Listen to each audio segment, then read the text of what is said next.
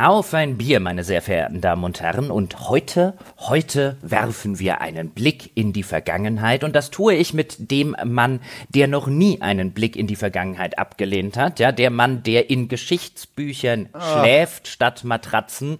Ja, Sie hören ihn hier schon seufzen. Das ist natürlich der Dom Schott. Hallo Dom. Ja, also diese Maske werde ich heute also tragen. Alles klar, lass mich kurz kruschen. nee, ja. hallo, ich freue mich sehr. Ähm, ja, hier sind wir. Äh, ganz spannendes Thema, äh, überstrapaziertes Wort, aber dieses Mal hat so gut gepasst wie wohl schon lange nicht mehr. Ich freue mich sehr auf das, was wir davor haben. Ich mich auch und ich bin sehr gespannt. Ähm, volle Transparenz, wie Sie das von uns gewohnt sind, meine sehr verehrten Damen und Herren. Eigentlich sollten Sie hier jetzt unseren, also von Dom und mir, den Podcast zum Thema Lies of a Pie hören, das neue oder aktuelle Souls-like-Spiel aus äh, Korea. Allerdings hatte ich einen kleinen äh, Familiennotfall. Ähm, Nichts Schlimmes passiert, keine Angst. Ähm, aber das hat mich einen kompletten Tag Spielzeit gekostet und äh, den muss ich jetzt leider Gottes noch nachholen, sodass wir hier standen und gesagt haben, aber die lieben Herren und äh, Damen dort draußen, die brauchen ja ihren Sonntagspodcast, Dom, ja, die brauchen ja ihren wöchentlichen Fix.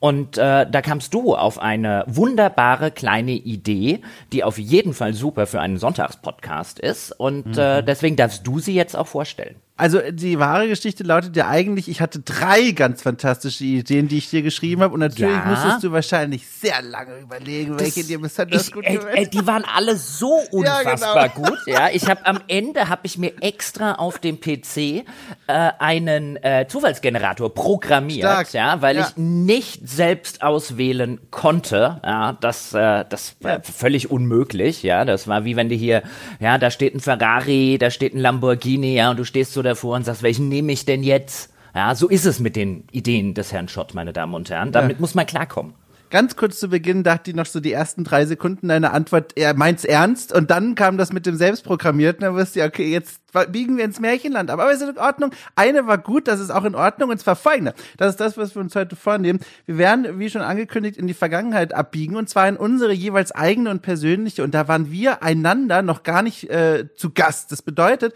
wir haben in unsere jeweiligen Arbeitsbiografien zurückgeschaut und mal die allerersten Tests herausgekramt, äh, die wir in unseren jeweiligen Karrieren angefertigt haben, haben tatsächlich auch jeweils was gefunden und die uns einander zugeschickt und werden jetzt heute, ich sag einfach mal Kaffeekränzchenartig darüber plaudern. Wie war es denn damals so? Weil wir sind ja auch noch mal ein paar Jährchen auseinander, was so unseren Eintritt in diese Branche angeht.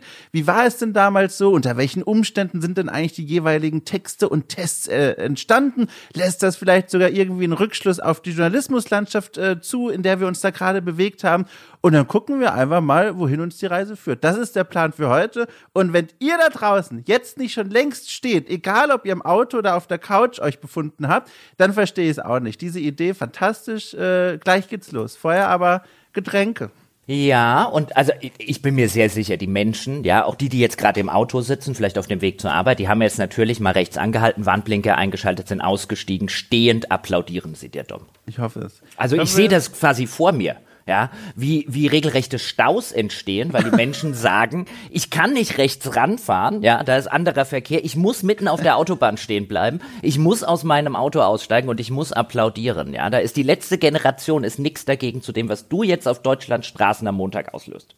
Jetzt ist es schon wieder an einen Punkt angekommen, wo ich es dir glaube, ehrlich gesagt. Jetzt, das ja, man muss es einfach nur immer weiter verfolgen. ja, ja? immer weiter. Ja. Ähm, ja, das wird wunderbar. Äh, reden wir über Getränke. Ich muss nachher aufgrund der äh, kleinen Familiengeschichte noch ein Auto bewegen. Deswegen trinke ich hier nur Kaffee aus äh, der Lieferung des guten Konstantin. Und zwar bin ich gerade angekommen bei dem Haselnusskaffee aus einem fernen Land, dessen Namen ich gerade vergessen habe. Aber der hat tatsächlich ein wunderbares Haselnussaroma. Oh ja, sehr mhm. gut. Äh, ich bin tatsächlich auch gerade zumindest alkoholfrei unterwegs und heute Abend ruft ein Geburtstag. Äh, da werde ich mich noch selbst genug belasten und morgen dann schon wieder äh, muss ich in einen frühen Zug nach Norddeutschland, also noch weiter hoch äh, reisen aus privaten Gründen. Und äh, deswegen den Körper werde ich jetzt noch schonen und zwar mit Kaffee ebenfalls. Und das ist so ein Kaffee, ich bin mir ganz sicher, den kennen viele Leute draußen. Es ist so einer der wahrscheinlich präsentesten in den Supermarktregalen im Bio-Abteil. Und zwar ich habe leider vergessen, wie er heißt, aber wir werden es jetzt alle gleich gemeinsam erinnern. Das ist eine gelbe Packung, mhm. in der, ja, so, da, mehr muss ich mhm. eigentlich gar nicht sagen. Da sitzt so ein Mann vertrauensvoll in so einem Gebüsch und, und, und lächelt uns verschmitzt an. Man merkt richtig, der kommt gerade von der Ernte, ist aber glücklich, weil er weiß, Bio, Fairtrade, alles ist cool. Und äh, das ist der Kaffee. Den habe ich hier, wie gesagt, den haben wir alle schon mal gesehen und der schmeckt vollkommen in Ordnung. Ich, ich, mhm. ich das, das Wissen hier was Gutes zu tun, ne, Fair Trade und so weiter, das, das trinkt hier so ein bisschen mit, aber auch davon abgesehen, es ist lecker, ist vollkommen in Ordnung. Ich weiß auch nicht, wie er heißt, aber das ist tatsächlich seit einiger Zeit auch mein Go-To-Kaffee, ja. wenn ich ah, Kaffee ah, ja. aus dem Supermarkt hole.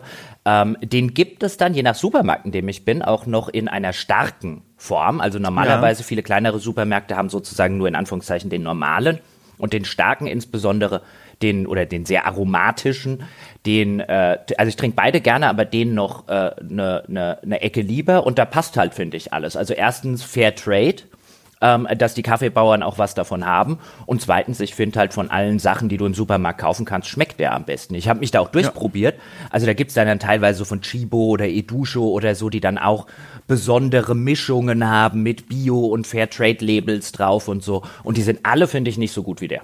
Ja, stimme ich dir vollkommen zu. Äh, ich habe hier noch eine Röstung rumliegen, da war ich vor einiger Zeit, ähm, es ist schon falsch, Röstung stimmt gar nicht, es sind Bohnen erstmal nur. Ähm, oder kann man davon schon sprechen? Ja, naja. Die werden ja auch vorgeröstet. Ich hoffe es, weil. Also die müssen ja geröstet, du röstest sie ja nicht mehr zu Hause. Du malst sie ja nur noch. Eigentlich ja, aber mhm. das war ein, eine private Gabe von einem ehemaligen Archäologiekommiliton und er hat mir die auch in so ein Beutelchen gegeben, als hätte er die wirklich von irgendwie so einem Lastenschlepper aus dem 14. Jahrhundert runtergeholt. Da ist nicht mal ein Etikett dran. Deswegen zweifle ich schon mit dieser Röstung, ob die überhaupt behandelt oder direkt so vom Baum gepflückt sind. Klammer auf, ist mir klar, wächst woanders, Klammer zu. Gehen die, gehen die optisch auch eher so ins Pilzähnliche?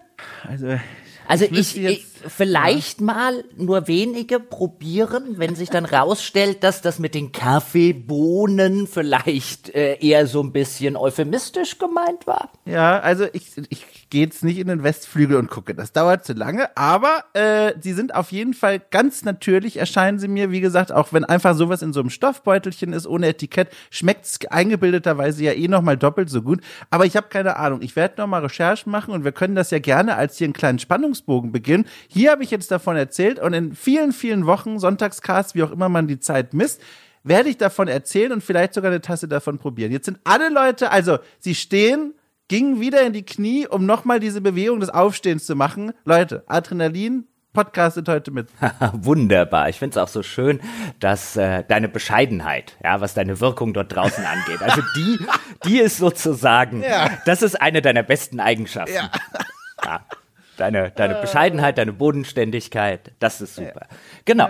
Und jetzt, jetzt lass uns reden ja. über unsere Frühwerke, weil ich fand das aus vielerlei Gründen ganz interessant. Erstens hatten wir, glaube ich, schon jetzt länger nicht mehr so ein, so ein bisschen nostalgischen kleinen Podcast hier im Sonntagspodcast. Wir hatten ja vor einiger Zeit schon mal in unserem äh, Bäckerformat der Altbiere sind wir so ein bisschen die Spiele-Vitas der einzelnen Podcaster hier durchgegangen ähm, und auch so ein bisschen die Karrierestationen. Aber jetzt einfach mal wirklich auch konkret zu sprechen über die ersten Testberichte, die wir gemacht haben und die wir geschrieben haben und sie dann jemandem anderen vorzulegen. Und zumindest mir ging es so, ich saß, also ich fand die Idee super, aber ich saß schon so ein bisschen da und habe gedacht, so, oh, wow, wow, hoffentlich ist das nicht zu peinlich. Ja, hoffentlich muss ich da am Ende nicht sagen, hier schöne Idee, aber das, darüber sprechen wir öffentlich nicht. Ja, das kommt in den Giftschrank. Was war denn die große Befürchtung? Also der Klassiker von, wenn man äh, schreibenden Handwerks angehört, dass man dann irgendwann auf die alten Sachen zurückschaut und sagt, um Gottes Willen, ich schäme mich zutiefst oder gab es eine andere Angst? Nee, also das war jetzt eher so eine so eine diffuse Befürchtung. Ja, das könnte katastrophal geschrieben sein oder mein Gott, was habe ich denn da für eine Wertung abgegeben mhm. oder ich habe doch überhaupt nicht kapiert, worum es in dem Spiel sozusagen, ah. was die ah. Stärken und Schwächen sind, ähm, weil mein erster Test, der veröffentlicht wurde, ähm, was auch wirklich so mein erster Test in einer richtigen Testumgebung gewesen ist, der den habe ich mit 22 geschrieben. Mhm. Das ist jetzt schon ziemlich lange her und ich habe ja auch keine klassische journalistische Ausbildung jetzt mit Journalistikstudium oder an irgendeiner Journalistenschule genossen, sondern nur so eine Hands-on äh, Ausbildung eben bei, bei, der, bei der örtlichen Zeitung, äh, die mir allerdings sehr, sehr geholfen hat zur damaligen Zeit, muss ich dazu sagen. Ähm, und das war jetzt halt einfach, und dann kam noch dazu, das hatte ich dir auch geschrieben, mein aller, allererster Test in meiner gesamten Karriere war tatsächlich Gothic 1. Und da kommt noch dieses Spiel dazu. Und dann habe ich wirklich befürchtet, und ich habe den, den Test, glaube ich, seit, ich will nicht sagen, seit ich ihn geschrieben habe, nie mehr gelesen. Wahrscheinlich habe ich ihn danach, äh, in, den, in den Wochen oder danach schon noch mal gelesen und war vielleicht ein bisschen stolz auf mich oder fand ihn schrecklich. Das weiß ich alles nicht mehr.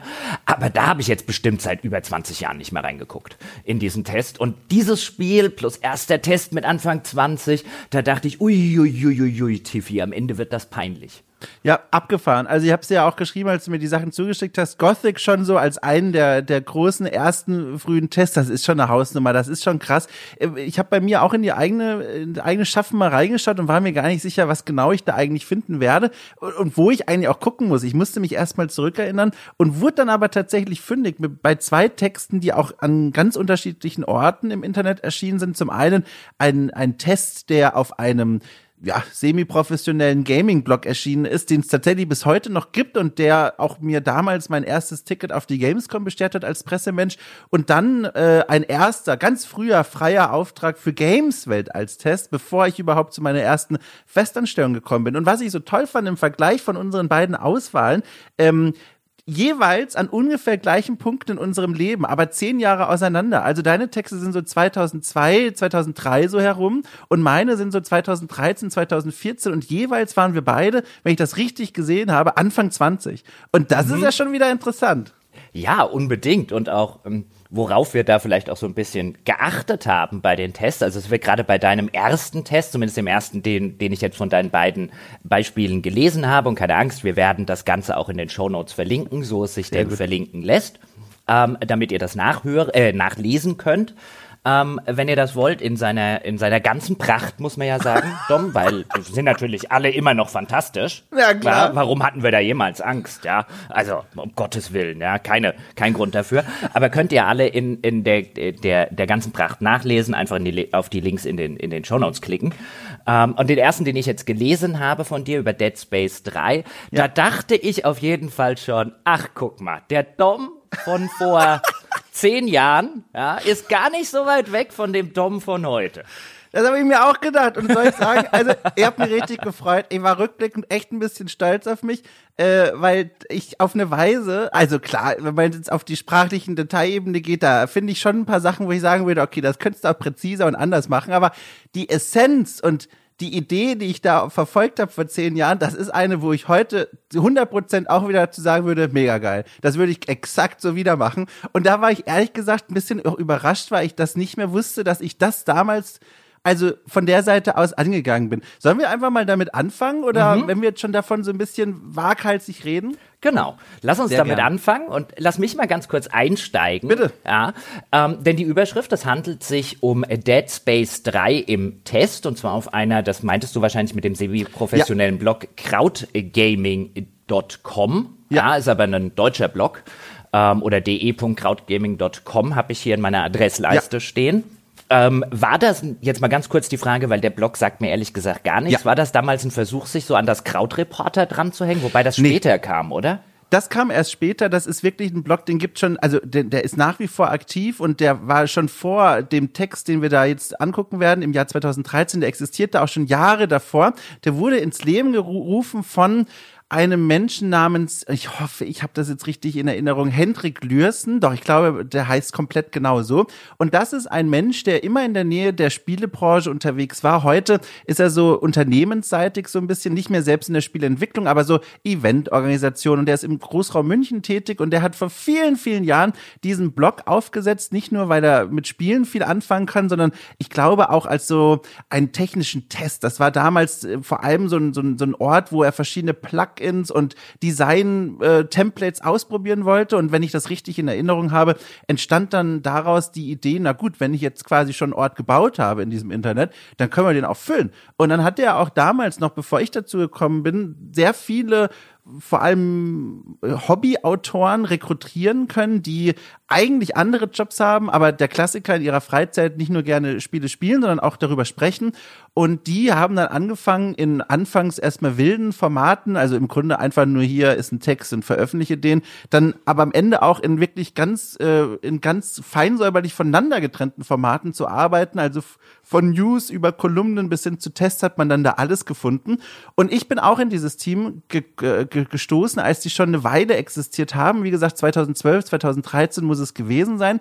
Und ähm, mein, mein, also meine, mein Anreiz da reinzugehen, der war tatsächlich folgender. Das muss man ja dazu erzählen, um den Kontext des Texts zu verstehen. 2013 war ich quasi frischer Abgänger von der Uni. Da war ich in dieser komischen Übergangsphase von äh, meinem Umzug von äh, Heidelberg nach Berlin, um eigentlich da das Studium fortzusetzen. Aber die Leute, die das Altbier gehört haben, wissen, die Geschichte ging anders aus. Und in dieser Zwischenzeit, in dieser Wartezeit, äh, okay, der Umzug äh, von Heidelberg nach, äh, nach Berlin, Berlin und äh, dann das alles organisatorisch auch zu planen. Das habe ich im Sommer gemacht. Da habe ich mir gedacht, was mache ich eigentlich in der Zwischenzeit? Und ich hatte immer große Faszination, na klar, über Spiele zu sprechen und die Spiele zu spielen.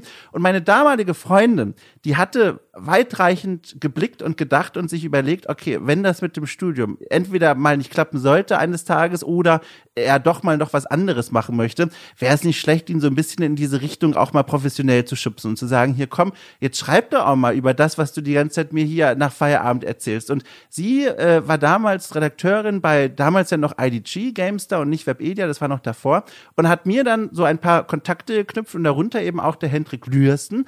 Und äh, die haben dann gesagt, hier, mach doch mal einen Probetext oder sowas. Und was das für ein Text war, den weiß ich nicht. Den habe ich, glaube ich, sogar tatsächlich einfach nur in mein E-Mail-Programm reingetippt und abgeschickt.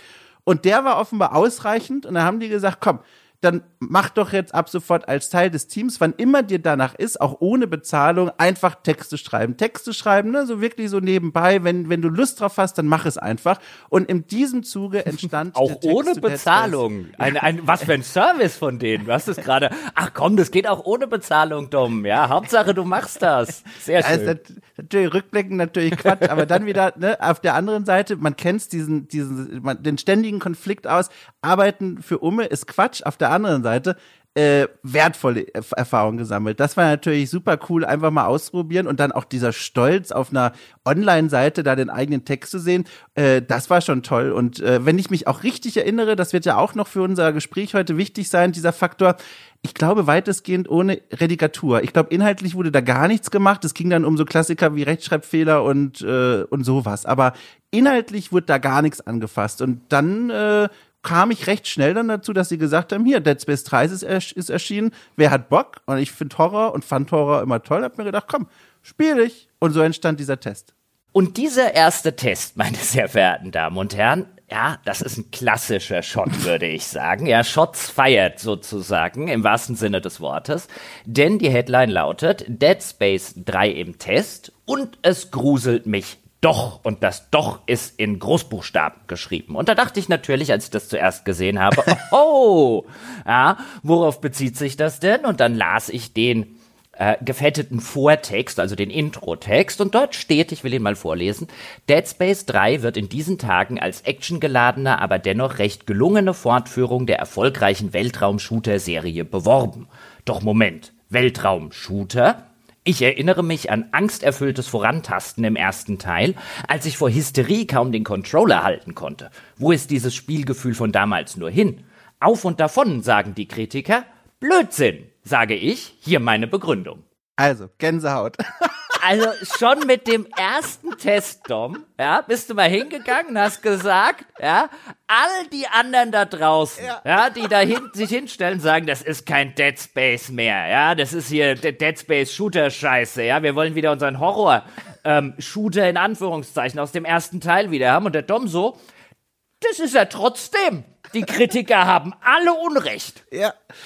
Exakt, also das äh, ist tatsächlich, das arbeitet quasi auf einen kleinen Twist in diesem Text hin, den ich überhaupt also vollkommen vergessen hatte. Und beim Lesen angenehm überraschend dann wieder registrierte, was ich da gemacht habe. Bevor ich den auflöse, muss ich kurz all jenen erklären, die dieses Franchise nicht so vor Augen haben, was hier eigentlich gerade los ist. Also Dead Space 1 kennt man wahrscheinlich noch am ehesten. Das ist dieser große, also man kann es ja wirklich so nennen, Horror-Klassiker, der Hausmeister Isaac, der da draußen im Weltraum äh, von Raumschiff zu Raumschiff äh, spaziert und ständig Angst haben muss, dass aus diesen äh, Wandschächten irgendwelche vielarmigen Monster herausbrechen.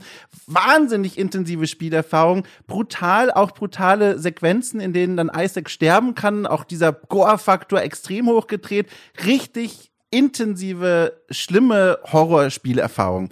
Und Teil 2, der dann einige, einige Jahre darauf erschien, der verlagerte das Spielgeschehen überraschenderweise, glaube ich, auch damals für alle Fans in eine neue Richtung. Und zwar womöglich mit diesem Anspruch zu sagen, okay, Horror, das war schon ganz cool, aber jetzt erweitern wir so ein bisschen als Publikum und jetzt machen wir ein bisschen mehr Shooter draus. Und genau das war auch das, was man im Spiel finden konnte. Plötzlich hat man viel mehr geschossen, hatte viel mehr Action, als man es noch vom ersten Teil aus kannte, aber immer noch auch eine ganz starke Horrornote. Immer noch Szenen, die verstörend waren, Gegnertypen, die man so noch nicht in einem Horrorspiel oder ich zumindest nicht gesehen habe und einige andere.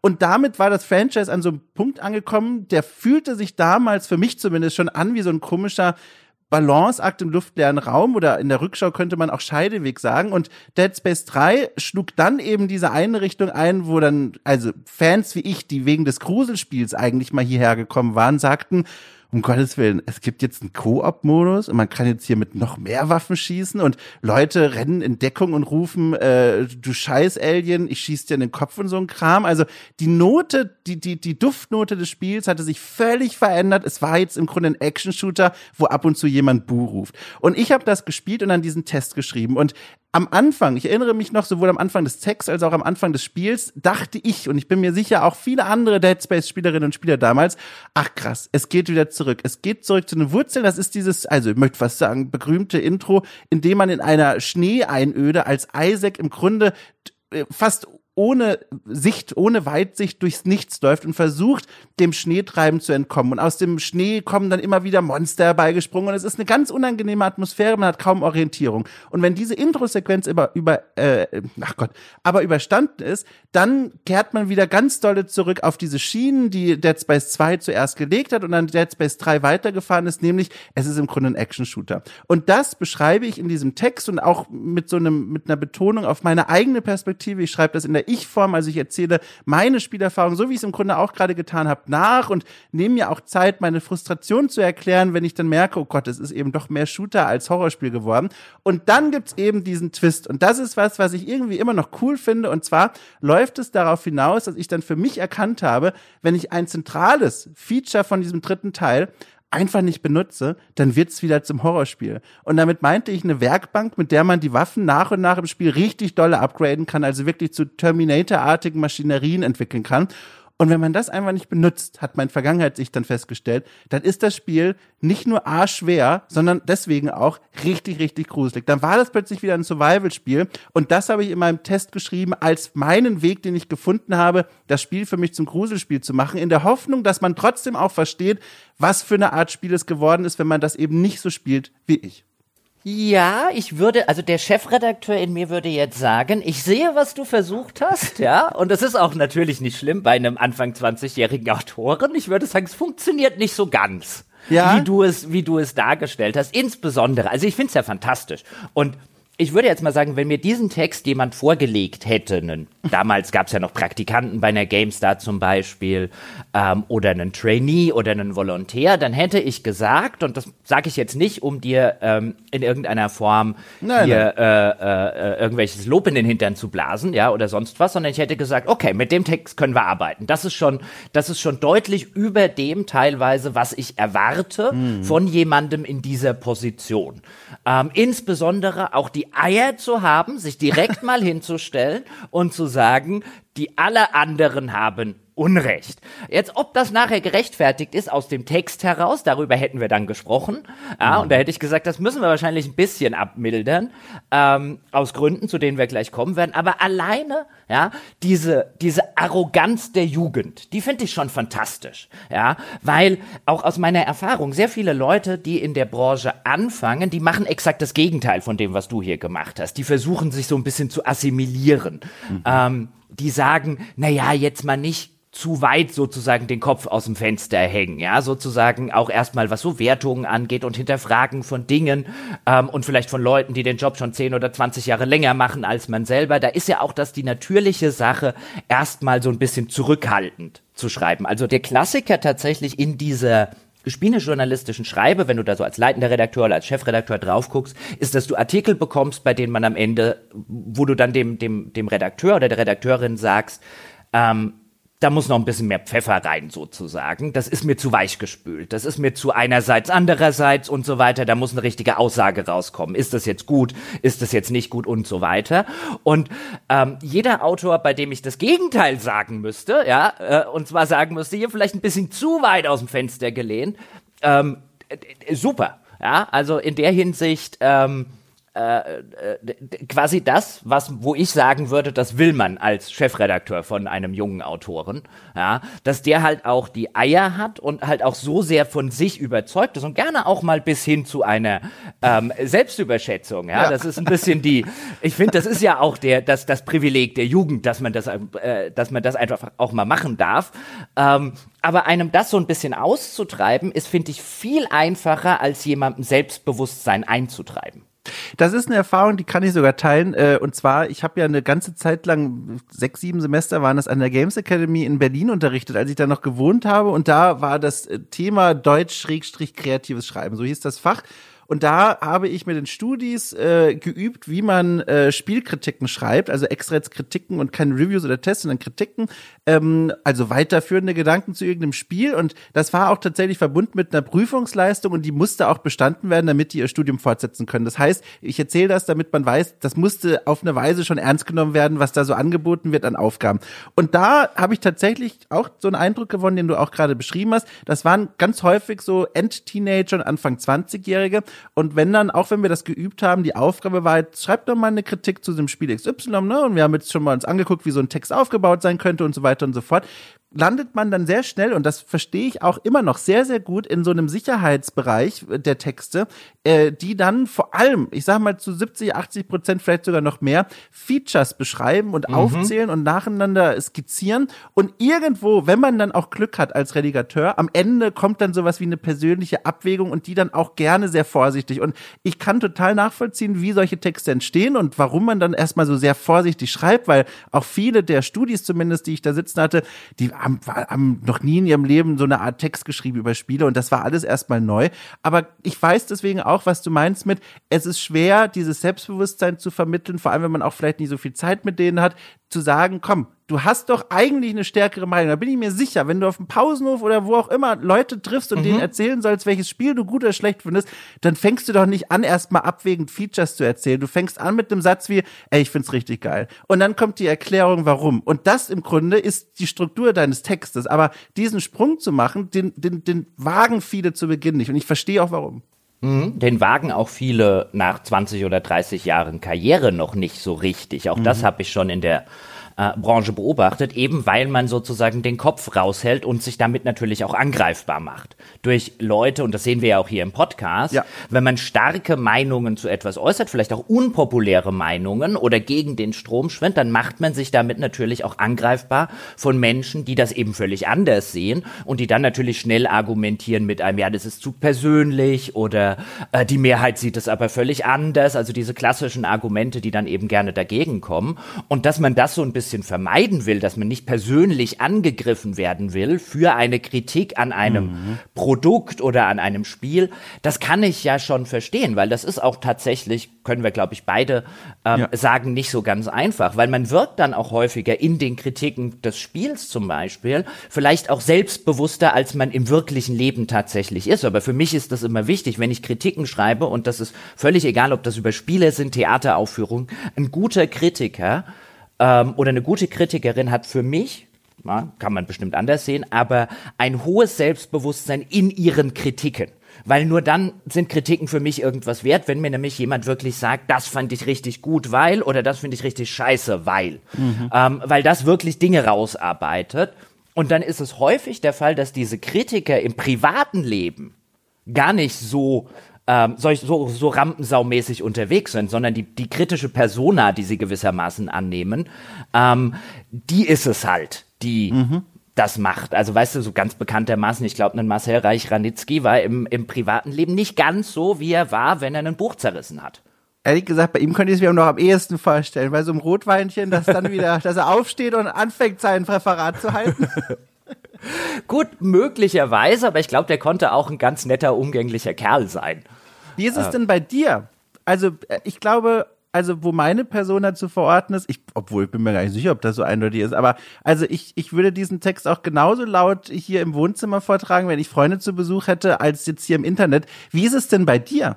Ja, ich würde auch sagen, ich würde das genauso vortragen, ähm, wie ich das in den, in den Text, in dem Text schreibe. Aber bei mhm. Freunden, weißt du, ist es halt was anderes. Weißt du, Freunde hinterfragen dann eher selten. Ja, ähm, mhm. in, in einem Sinne, weil wenn ich jetzt Kumpel Paul erzähle, warum Spiel, warum Baldur's Gate 3 so geil ist, ja, oder warum äh, fiktiver Fall Starfield ein Haufen Scheiße ist oder so, ähm, wenn wir abends bei einem Bierchen oder so zusammensitzen, dann ist es halt häufig so, Paul hat das erstmal noch gar nicht gespielt, ja, und der hört sich das dann halt einfach an, oder wenn er es gespielt hat, stimmt er vielleicht dazu und da würde er widersprechen, aber das ist halt so eine Diskussion wirklich auf kumpelhafter Augenhöhe. Mhm. Wenn ich jetzt einen Test schreibe oder wenn ich einen Podcast, eine Podcastbesprechung zu einem Spiel mache, dann habe ich mir in der Regel vorher zumindest schon relativ gut überlegt, was ich im Freundeskreis halt einfach nicht machen würde. Ähm, wenn ich jetzt eine konträre Meinung habe oder wenn ich mich mit irgendetwas vielleicht ein bisschen weiter, was die Kritik angeht, aus dem Fenster lehne, ähm, wenn ich eine besonders steile These habe oder eine Analyse, die ich sehr spannend finde, die ich vielleicht vorher noch nirgendwo anders gelesen habe, dann lege ich mir zumindest bei mir im Kopf schon relativ gut zurecht, wie ich das nach draußen begründe. Ähm, einfach weil es mir persönlich dann auch nicht behagt, wenn eben dann die Leute irgendwie so Sturm laufen, weil man macht sich halt so ein bisschen angreifbar und es ist halt nie ein gutes Gefühl da zu sitzen ähm, und ähm, dann festzustellen, dass die Menschen sagen, was ist ja der größte Mist, den ich je gehört habe oder sowas sagen, sondern wenn ich angreifbar bin, dann will ich halt in der konkreten Sache angreifbar sein ähm, und nicht dahingehend, dass ich halt einfach nur irgendetwas in die Weltgeschichte rausposaunt habe. Mhm. Und da muss man auch immer hoffen, dass die Leute auch auf genau dieser Ebene dann mit Kritik ankommen und eben nicht dann so komisch diffus das vermengen mit, ich finde den aber eh doof oder so. Dann bringt auch diese Vorbereitung leider nicht. Die Erfahrung musst du auch machen. Aber ja, sonst ja. Äh, bin ich da ganz bei dir. Ja, es gibt, es gibt auch einfach Menschen dort draußen, die mögen diese Form der Kritik nicht. Ich meine, man sieht ja. ja auch zum Beispiel nicht, dass ich mich mit dem Mann vergleichen will, ähm, aber auch was Marcel Reich-Ranitzky halt teilweise an sozusagen gegen Hasskritik abbekommen hat, weil es gibt einfach Menschen, die diese Form der Kritik und diese Form des kritischen Selbstbewusstseins dann als arrogant oder überheblich oder sonst was empfinden. Ähm, und das muss man halt einfach akzeptieren. Ich habe mal eine Kolumne geschrieben, äh, schon längere Zeit her, äh, nur noch kurz dazu. Ähm, die war getitelt mit, und ich betone es jetzt extra nochmal eindeutig, damit direkt klar wird, was ich meine. Die Überschrift lautete sowas wie, aber, also über, also, ich versuche gerade das so richtig vorzubereiten, damit direkt klar wird, was ich meine. Also die Überschrift lautete, warum mir No Man's Sky besser gefällt als The Witcher 3. So, das ist alles. Warum mir dieses Spiel besser gefällt als das andere. Und äh, man merkt an der Art, wie ich es betone, die Leute, also Köpfe explodierten. Menschen machten mich zur Sau, weil es nicht in den Kopf reinging, dass mir No Man's Sky besser gefiel damals als The Witcher 3. Und das war, das ist so ein Beispiel von, dass du, du begründest deine, deinen eigenen Spielgeschmack und versuchst ja vielleicht sogar noch mal eine Perspektive anzubieten, wie man das eine Spiel noch mehr genießen kann, als es das Subreddit, das damals zu den toxischsten Orten der Welt gehört, nahe liegt. Und die Reaktionen waren, als hätte ich gesagt, warum The Witcher 3 sehr viel schlechter ist als No Man's Sky. Und das sind so Momente, wo du denkst, da kannst dich vorbereiten, wie du willst. Wenn die Leute das doof finden wollen, finden sie es doof. Ja, und da, da, hast du bestimmt auch sehr viele ge gehabt, die dann gesagt haben, also was für ein Quatsch, die beiden Spiele miteinander ja, zu vergleichen. Das ist ja wahrscheinlich dann das Erste, was kommt. Ja. Wo, wo ich mir dann auch immer wieder denke, also generell dieses allgegenwärtige, du kannst doch das nicht mit dem vergleichen. Also erstens, dass das häufig kommt in einem, in einer Sache, ähm, wo es die Leute als Gleichsetzung meinen. Das eine ist doch nicht dasselbe wie das andere, aber ein Vergleich ist ja keine Gleichsetzung. Ein Vergleich ja. ist einfach, ich nehme etwas von einer Sache und etwas von einer anderen Sache und vergleiche diese beiden Etwasse miteinander. Und ähm, das ist das erste und danach halt so ein, das eine kann man gar nicht mit dem anderen vergleichen, wo ich sagen würde, doch, natürlich, man kann alles mit allem vergleichen, wenn man es gut macht. Und wenn jetzt deine, ich kenne jetzt diesen, diese Kolumne nicht, ja, aber wenn die das gut miteinander vergleicht und gut rausarbeitet, warum eben das eine und nicht das andere, ähm, dann ist es selbstverständlich legitim, aber das ist meistens halt dann schon die erste Hürde, auf die man stößt, ist so dieses, mhm. das kannst du doch nicht vergleichen, da kann nur Scheiß bei rauskommen. Und ähm, ich wäre jetzt interessiert, du musst mir da mal den Link geben. Ich, ich gucke, ob Nachgang. die noch online ist, ehrlich gesagt, aber ich suche das gerne raus. Ja, äh, sitzt schon da, hoffentlich ist sie offline, hoffentlich ist sie offline. Nein, Quatsch. Aber ähm, ja, weil das halt auch, also ich mag ja auch immer Artikel, Kolumnen, äh, Podcasts und so weiter, die halt einfach so ein bisschen Gedankenanregung sind. Und um jetzt wieder auf deinen Text zurückzukommen, ja. das, das liefert der halt schon, auch wenn ich da jetzt als Chefredakteur die ein oder andere Anmerkung gehabt hätte. Ähm, nämlich zum einen dem ganzen Text, du hast jetzt vorher gesagt, in vielen anderen Texten wird zu viel Feature aufgelistet, ja, und es ist einfach nur rein deskriptiv, also rein beschreibend. Das fehlt hier halt sowas von völlig, dass ich mhm. sagen würde, das muss da dringend rein, weil so wie er existiert, funktioniert der Text ausschließlich für Leute, die Dead Space 1, 2 und 3 kennen. Ja, das ist vollkommen richtig. Weil ich richtig. nicht weiß, welches, was für ein Spiel das ist. Das ist vollkommen richtig. Und äh, das ist das, was ich an diesem Text mitunter auch so sehr schätze, nämlich, dass der sich einfach dessen bewusst ist, in welchem Umfeld er eigentlich entsteht und wahrscheinlich auch rezipiert wird. Das ist zumindest so die, die Annahme des Textes, nämlich in einem Umfeld, in dem Menschen sich bereits informiert haben, an vielen anderen Stellen über die Features, über das, was das Spiel so kann, über die Vorgängerspiele, die vielleicht selber gespielt haben. Und er geht dann einfach von diesem Punkt aus los und sagt, nö, komm, das ist jetzt einfach, die Leute wissen das da draußen. Wenn man das nicht weiß, dann ist das der falsche Text für sie. Aber wenn man es weiß, kommt man direkt zu den interessanten Gedanken. Ob die wirklich so interessant sind, ne, ist die Frage, aber das ist so die Prämisse an diesem Text und deswegen mag ich ihn tatsächlich auch. Das, da würde ich jetzt sagen, ich verstehe deinen Punkt, aber insbesondere, wenn man es noch Test nennt, klar, jetzt in, in, in so einem, an so einem semi-professionellen Ding, wo du eh keinen Cent dran verdient hast, weißt du, da kannst ja. du auch deine Texte so schreiben, wie du willst, ja, da bin ich ja voll dahinter.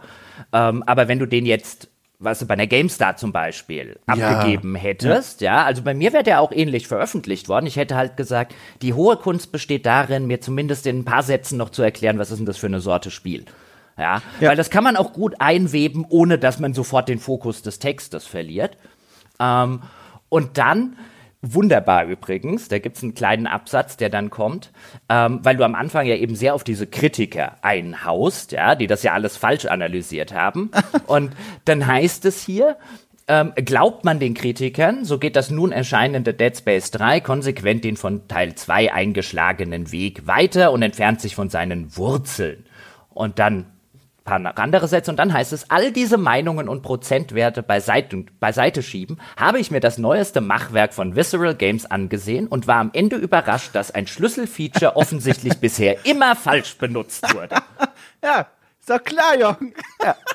Auch da wieder die Chutzpe, ja, hinter diesem Satz, ja, die finde ich, die finde ich eigentlich ziemlich geil von einem jungen Autoren. Ähm, schön finde ich hier auch das neueste Machwerk, weil offensichtlich ja. der junge Dom Schott nicht wusste, dass Machwerk immer ein absolut, ja, dass das nicht das neueste Werk ist, sondern das übersetzt so viel halt, ich habe mir den neuesten Scheiß angeguckt. Ich glaube, das meinte ich schon. Also das glaube, das war mir bewusst. Das sollte vorausgreifen, dass ich bis auf die Rettung durch das eine, durch den Missbrauch des einen Features nicht besonders begeistert bin. Ja, dann kannst du aber in der Wertung nicht mehr schreiben, Dead Space 3 ist kein schlechtes Spiel. Wenn du es vorher Machwerk nennst. Also Machwerk ist jetzt wirklich also ich sag nicht, dass der Text jetzt gut ist durch und durch, ne? Ich ja, nee, ist mir nur, mir nur aufgefallen, da sieht man halt so ein bisschen auch den jungen, äh, die, die, den jungen Autoren. Ja, und dann willst du ja drauf hinaus. Und das finde ich ja das Spannende. Ist ja auch so eine typische Dom-Geschichte. Ja? Oh du hast die, ja, aber doch, äh, ist es, glaube ich. Du hast dieses Spiel und dann gibt es dieses eine Feature, diese Werkbank, auf ja. die du dann zu sprechen kommst, wo du dir allerlei Wummen, Nahkampfwaffen anscheinend, ich habe Dead Space 3 nicht gespielt, kannst du dir da zusammenbasteln und upgraden. Und dann typisch Dom bist du hingegangen, hast gesagt, nö, das ist vielleicht ein zentrales Spielfeature, aber das benutze ich nicht. Und dann gucke ich mal, was passiert. Und dann hast du ja für dich festgestellt, hey, wenn ich das nicht mache, dann wird das Spiel schwieriger. Dann habe ich auch echt Grusel, den ich empfinde, einfach weil ich Angst um mein Leben habe, weil ich halt vergleichsweise schwächlich bin, anstatt so ein hochgerüsteter, abgegradeter Soldat. Und das ist ja eine vollkommen legitime Art und Weise, das Spiel zu spielen. Ähm, und das, ich meine typisch dumm, einfach weil du auf eine Idee kommst, auf die ich nicht kommen würde. Auch als Kritiker, mhm. weißt du, wenn ich da jetzt so ein zentrales neues Feature habe, natürlich benutze ich das. Und wenn ich am Ende zu dem Schluss komme, das Feature ist absolut overpowered, dann würde ich das kritisieren, aber quasi so rum. Ich käme jetzt nicht auf die Idee zu sagen, nö, das benutze ich jetzt einfach nicht und guck, was passiert. Ähm, und das ist so der, der, der typische Dom-Teil für mich daran. Ich würde halt nur sagen, zu behaupten, dass alle, die das Feature benutzt haben von den Kritikern, das Spiel falsch gespielt haben, ist dann auch geil. Nee, das ist natürlich ja. polemisch, das ist ja Quatsch. Aber also was ich auch sagen würde, rückblickend, der Text müsste eigentlich viel mehr noch in die Richtung gebogen sein, dass ich für mich ein Spiel auf eine Weise rette, wo die Entwickler einen Schwerpunkt gesetzt haben, der mir aber eigentlich gar nicht gefällt. Und das müsste eigentlich noch viel stärker rausgearbeitet sein, dass ich dann trotzdem Weg gefunden habe, das für mich wieder zu dem Spiel zu machen, das ich eigentlich will, aber es ist eigentlich eine Krücke. Aber ich beschreibe das eher wie so ein Geheimnis, das ich herausgefunden habe und das alle anderen übersehen haben. Ist aber, das ist eigentlich so gar nicht so sinnvoll, wenn ich das so beschreibe und da, da gehe ich auch gar nicht mehr so mit. Aber ich finde zum Beispiel, und da sind wir wieder bei so einer grundsätzlicheren Sache, ich finde es aber dann trotzdem voll legitim, das in so einem, in so einem Text dann als ähm, wesentlichen Bestandteil einer Testerfahrung zu beschreiben, weil ein Test muss ja nicht, also in, in meiner Vorstellung von dieser Textform, der bedeutet ja nicht, dass ich so ein Spiel von vorne bis hinten abklopfe und alles mal ausprobiert habe und dann zurückkehre und sage so, und so hat jetzt folgendes alles funktioniert. Das ist natürlich die klassische das Verständnis von dieser Textform, aber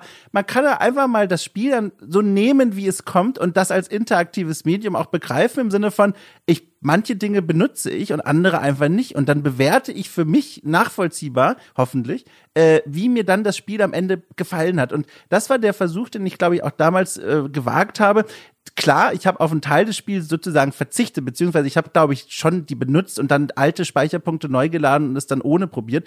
Aber ich habe das äh, versucht so zu beschreiben, dass den Leuten klar wird, das ist eigentlich nicht die Art, wie das Spiel gespielt werden sollte, sondern so eine Art Kniff, mit dem ich es mir in eine Richtung gebogen habe, in das ich es eigentlich haben wollte, im Sinne von das Gruselspiel, auf das alle gewartet haben. Und ich hoffte, dass diese, dass diese Feinheit da rauskam, aber so richtig glücklich bin ich damit heute jetzt auch nicht mehr. Ja, das ist aber ja auch normal bei einer der ja, ersten Sachen, die man geschrieben hat und sich dann auch noch sowas rauszupicken, ja, so eine äh, nicht sehr niedrig hängende Frucht, sondern die sehr hoch hängende Frucht, zu behaupten, alle anderen haben es falsch verstanden.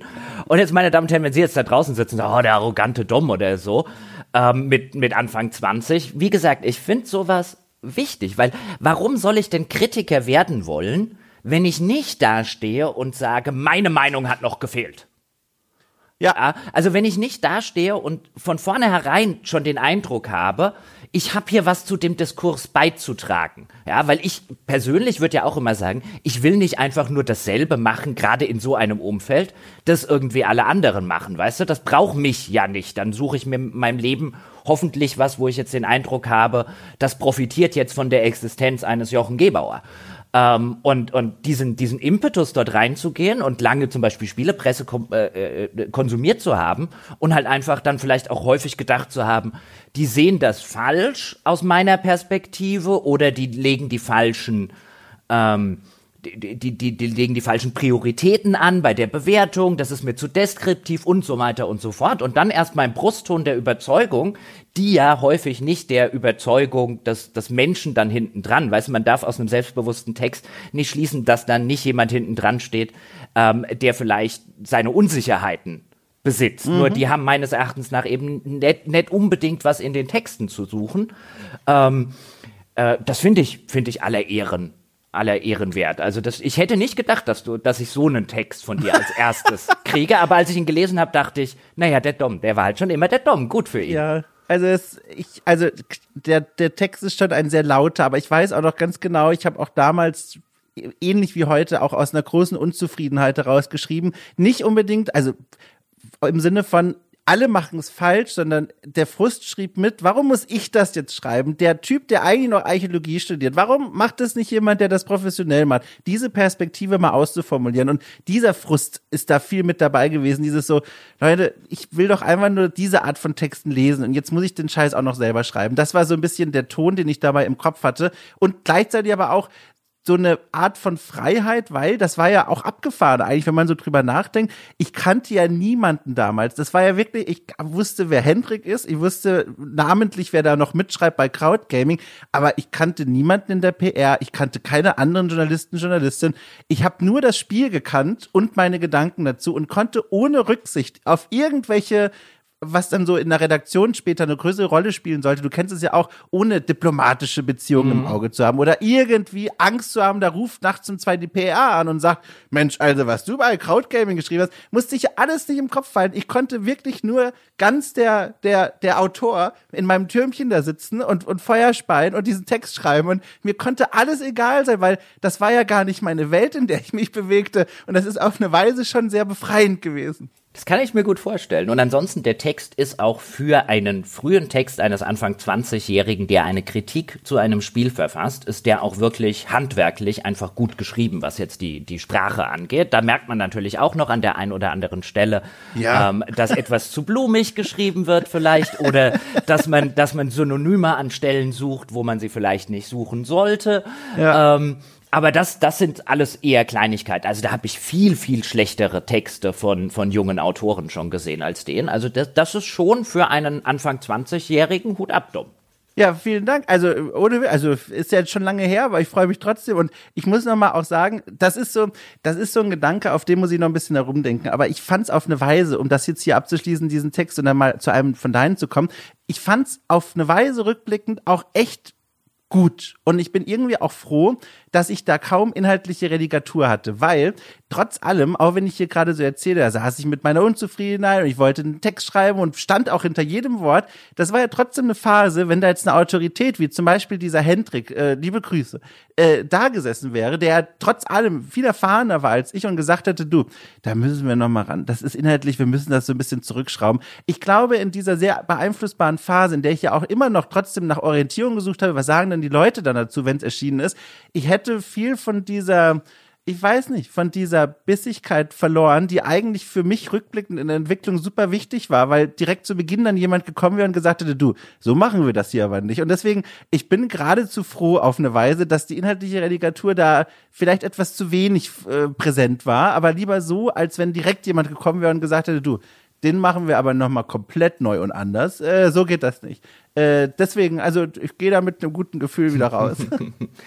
ja, ich würde ja auch immer sagen, also ja, es gab ähm, durchaus Zeiten, in denen ist das, oh, wir müssen da ein bisschen aufpassen, vielleicht was Publisher XY mhm. sagt, halt einfach stärker geworden. Aber ich finde mich da in deiner Beschreibung ganz gut wieder, denn als ich angefangen habe, ähm, bei den ersten zwei Magazinen, wenn wir jetzt gleich dazu kommen, nehme ich an, ähm, da gab es sowas auch nicht. Also du hast einen Test geschrieben und da hat niemand also weder der Christian Bigge da bei der Game On, das erste Magaz kurzlebige Magazin, wo ich bei Computech war, noch später bei der PC Games, hat mir irgendjemand in eine Wertung auch nur ansatzweise reingeredet. Also überhaupt mhm. dieses Ganze, was dann später viel populärer geworden ist, dieses ganze, oh, was sollen der Publisher denken? Und oh, da hängen ja Werbeeinnahmen dran und, und, und, und, und. Mhm. Zumindest in meiner Erinnerung ist das einfach mir in den ersten zwei Jahren meiner Karriere nie passiert. Ich konnte die Wertung geben, die ich wollte und die, die, die Anmerkungen in meinen Texten von Seiten der Chefredaktion, die hielten sich in, halbwegs überschaubaren Grenzen. Also da gab es auch nie einen, den müssen wir komplett neu schreiben oder sowas.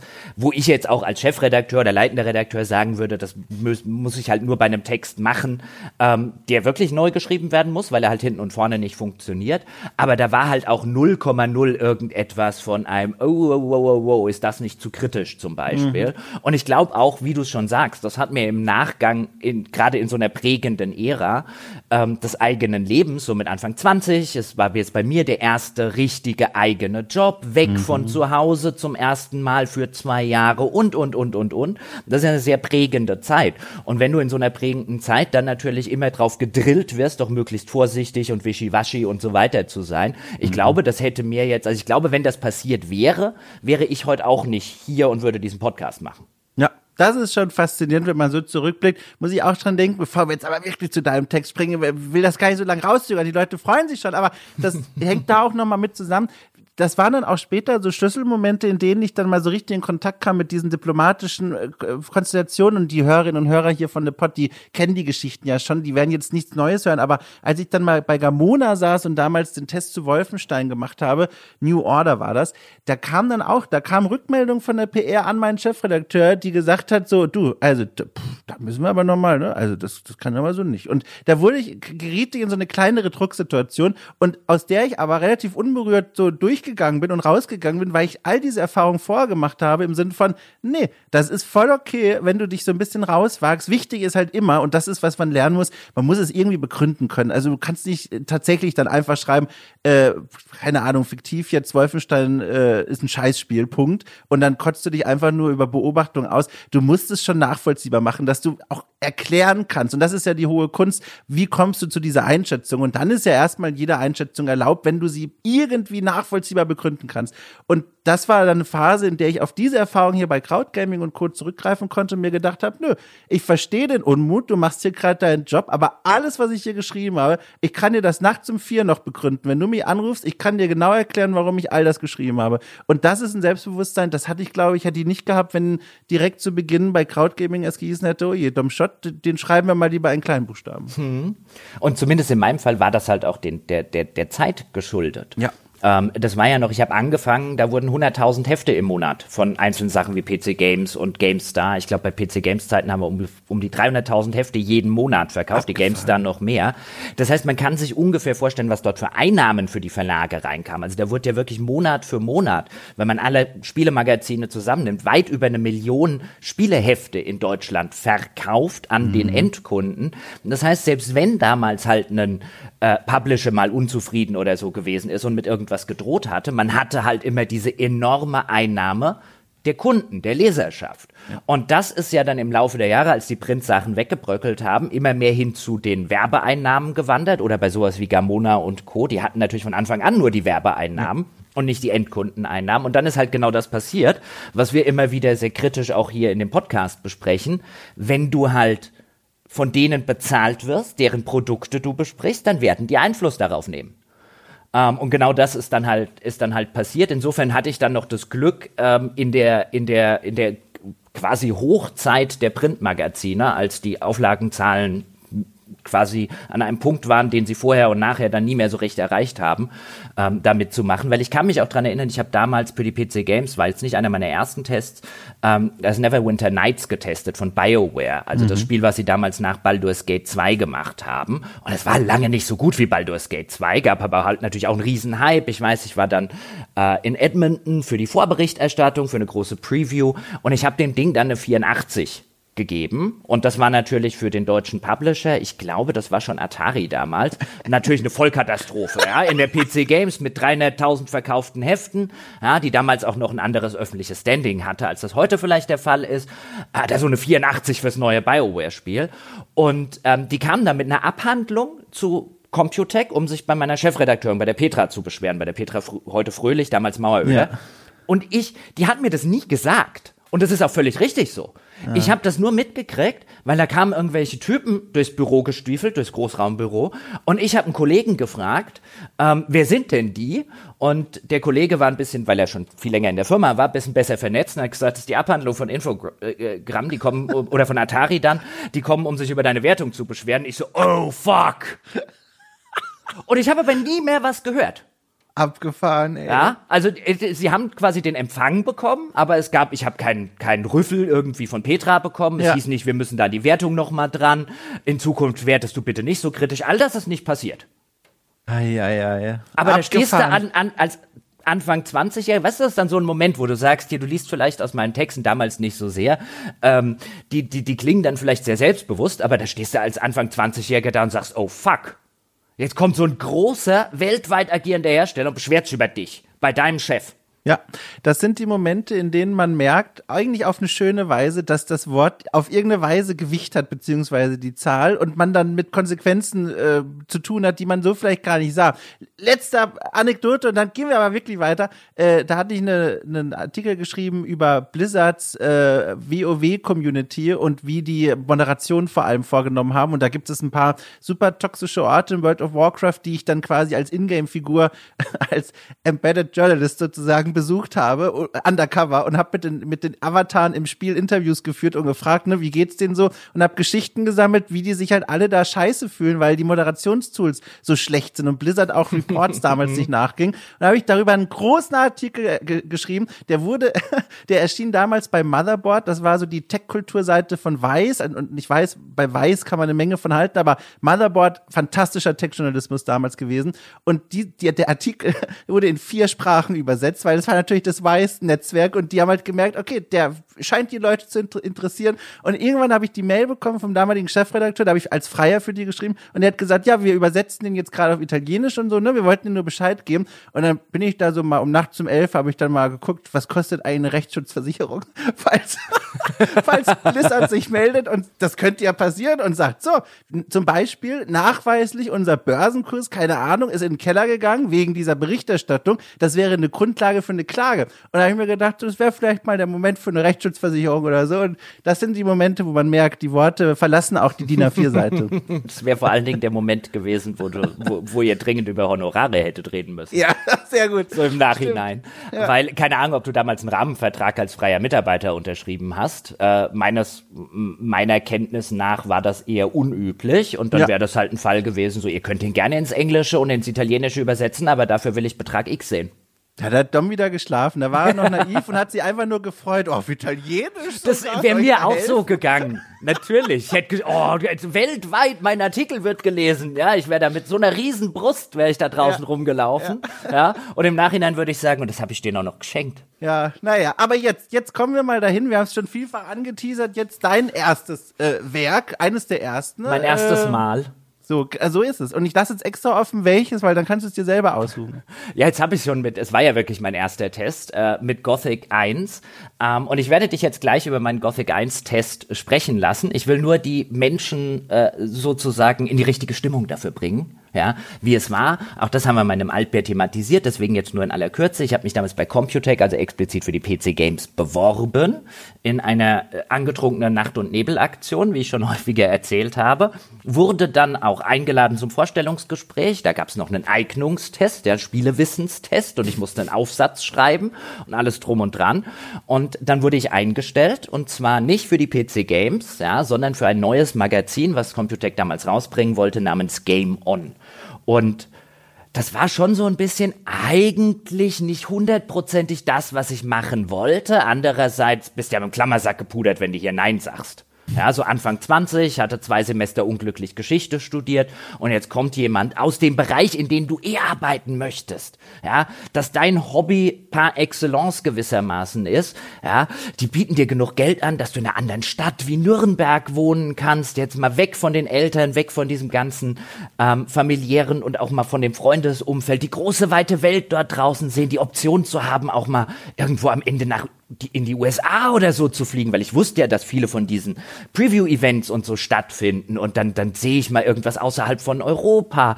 Und all das hat natürlich dazu geführt, dass ich da nicht Nein sagen konnte. Und dann habe ich die ersten paar Monate eben für die Game On gearbeitet. Ich glaube, wir haben vier ähm, Ausgaben produziert, bevor das Heft wieder eingestellt wurde. Äh, weil es kein besonders großer Erfolg war, wobei wir damals immer noch, wir haben über 100.000 Exemplare jeden Monat verkauft. Boah. Da würde heute eine GameStar sagen, kann ich, kann ich das bitte sofort haben oder so? Das war damals ein Flop. Hm, ja, also ganz andere Zeiten. Und das Magazin war so ein bisschen aufgesetzt, so ein bisschen ähnlich, wie sie es dann später nochmal erfolgreich, weil sie auch Kohle reingebuttert haben, mit einem Magazin namens SFT gemacht haben. Sagt ihr das noch was? Spiele, Filme, Technik? Tatsächlich nee. Das haben sie dann einige Jahre später nochmal gemacht und das war halt so ein Magazin, ähm, das zwar einerseits einen Spielefokus hatte, ja, aber dann auch Tech-Sachen mit dabei hatte, wie jetzt Heimkino, DVD und so weiter und so fort, weil diese Idee zu sagen, dass Leute, die gerne junge Männer, die es damals insbesondere waren, gerade werberelevante Zielgruppe, die machen ja noch mehr außer Gaming. Ja, die gucken ja vielleicht, habe ich ja auch gemacht, äh, die gucken vielleicht jetzt DVD, die interessieren sich für neue DVD-Player, dann die neu aufkommenden Handys damals, ja, da konntest du auf dem Nokia plötzlich Snake spielen, technische Meisterleistung und alles. Und ähm, darauf war das Heft ausgelegt. Also das ist quasi die Hälfte des Heftes war ein relativ klassisches Spielemagazin.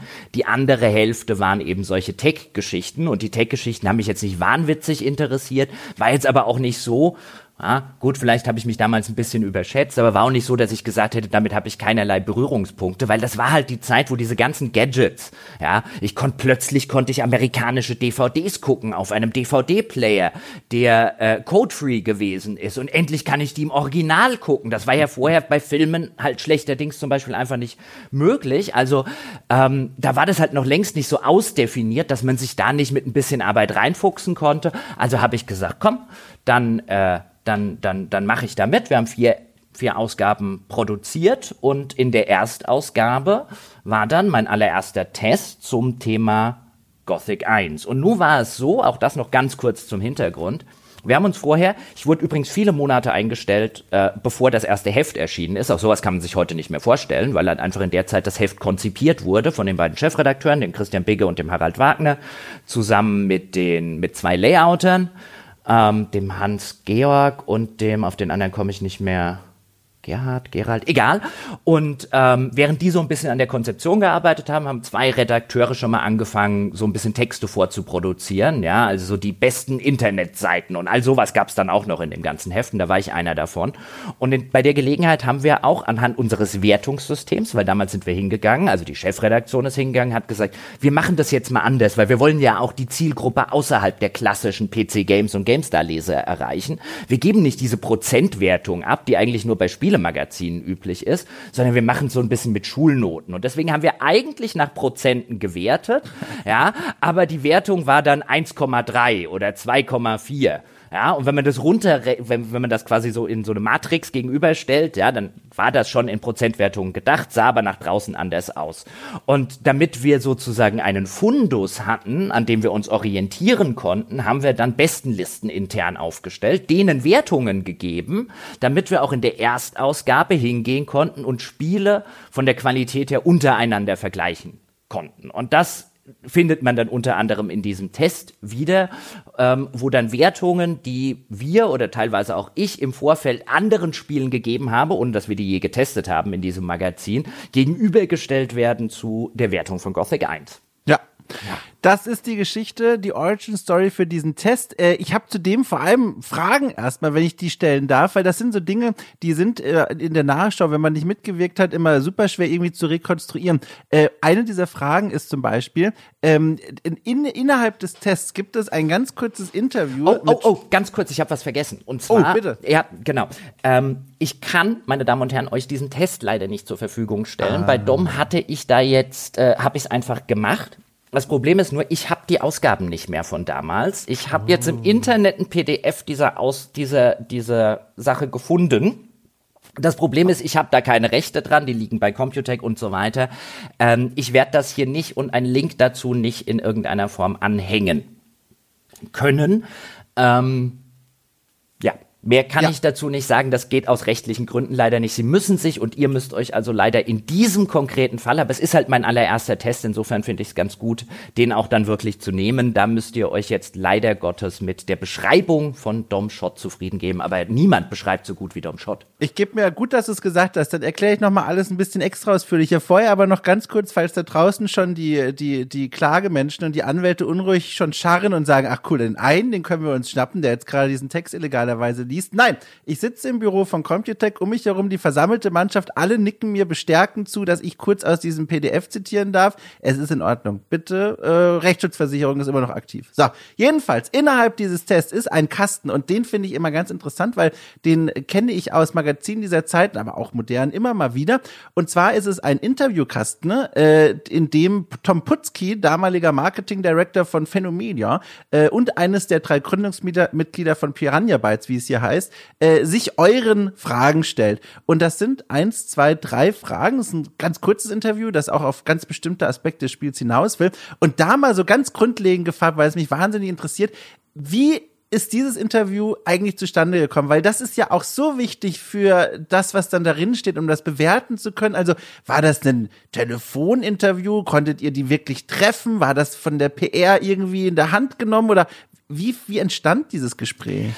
Die Idee war tatsächlich viel solcher Gespräche, kurze Interviewfragen ah, ja. auch in Tests einzubauen mit äh, Leuten, die eben an der Entwicklung beteiligt waren. Und wenn ich mich recht entsinne, war der Tom ähm, damals tatsächlich im Verlag, jetzt nicht nur wegen uns, aber der war tatsächlich vor Ort. Der hat uns auch, glaube ich, die Testversion damals oder mir die Testversion vorbeigebracht in die Hand gedrückt. Und dann habe ich halt ähm, für eben diese, diesen Auflockerungskurzen Interviewkasten mit ihm ein kurzes Interview geführt. Und wenn ich mir das heute angucke, sind das natürlich absolute Softball-Fragen, die ich heute so echt nicht mehr stellen würde. Was unterscheidet Gothic von anderen Rollenspielen? So, du, das ist der Job deines Tests. Ja, ja genau. Und nicht den Marketing-Typen. Wobei er, wie gesagt, ja nicht nur Marketing war, sondern auch ja, eines ja. der drei Gründungsmitglieder des Studios ähm, und da schon Einblicke gehabt hat und ein paar von seinen Antworten auch tatsächlich ganz interessant interessant sind. Ja. ja. Also immerhin, zu meiner Ehrenrettung sei das noch gesagt.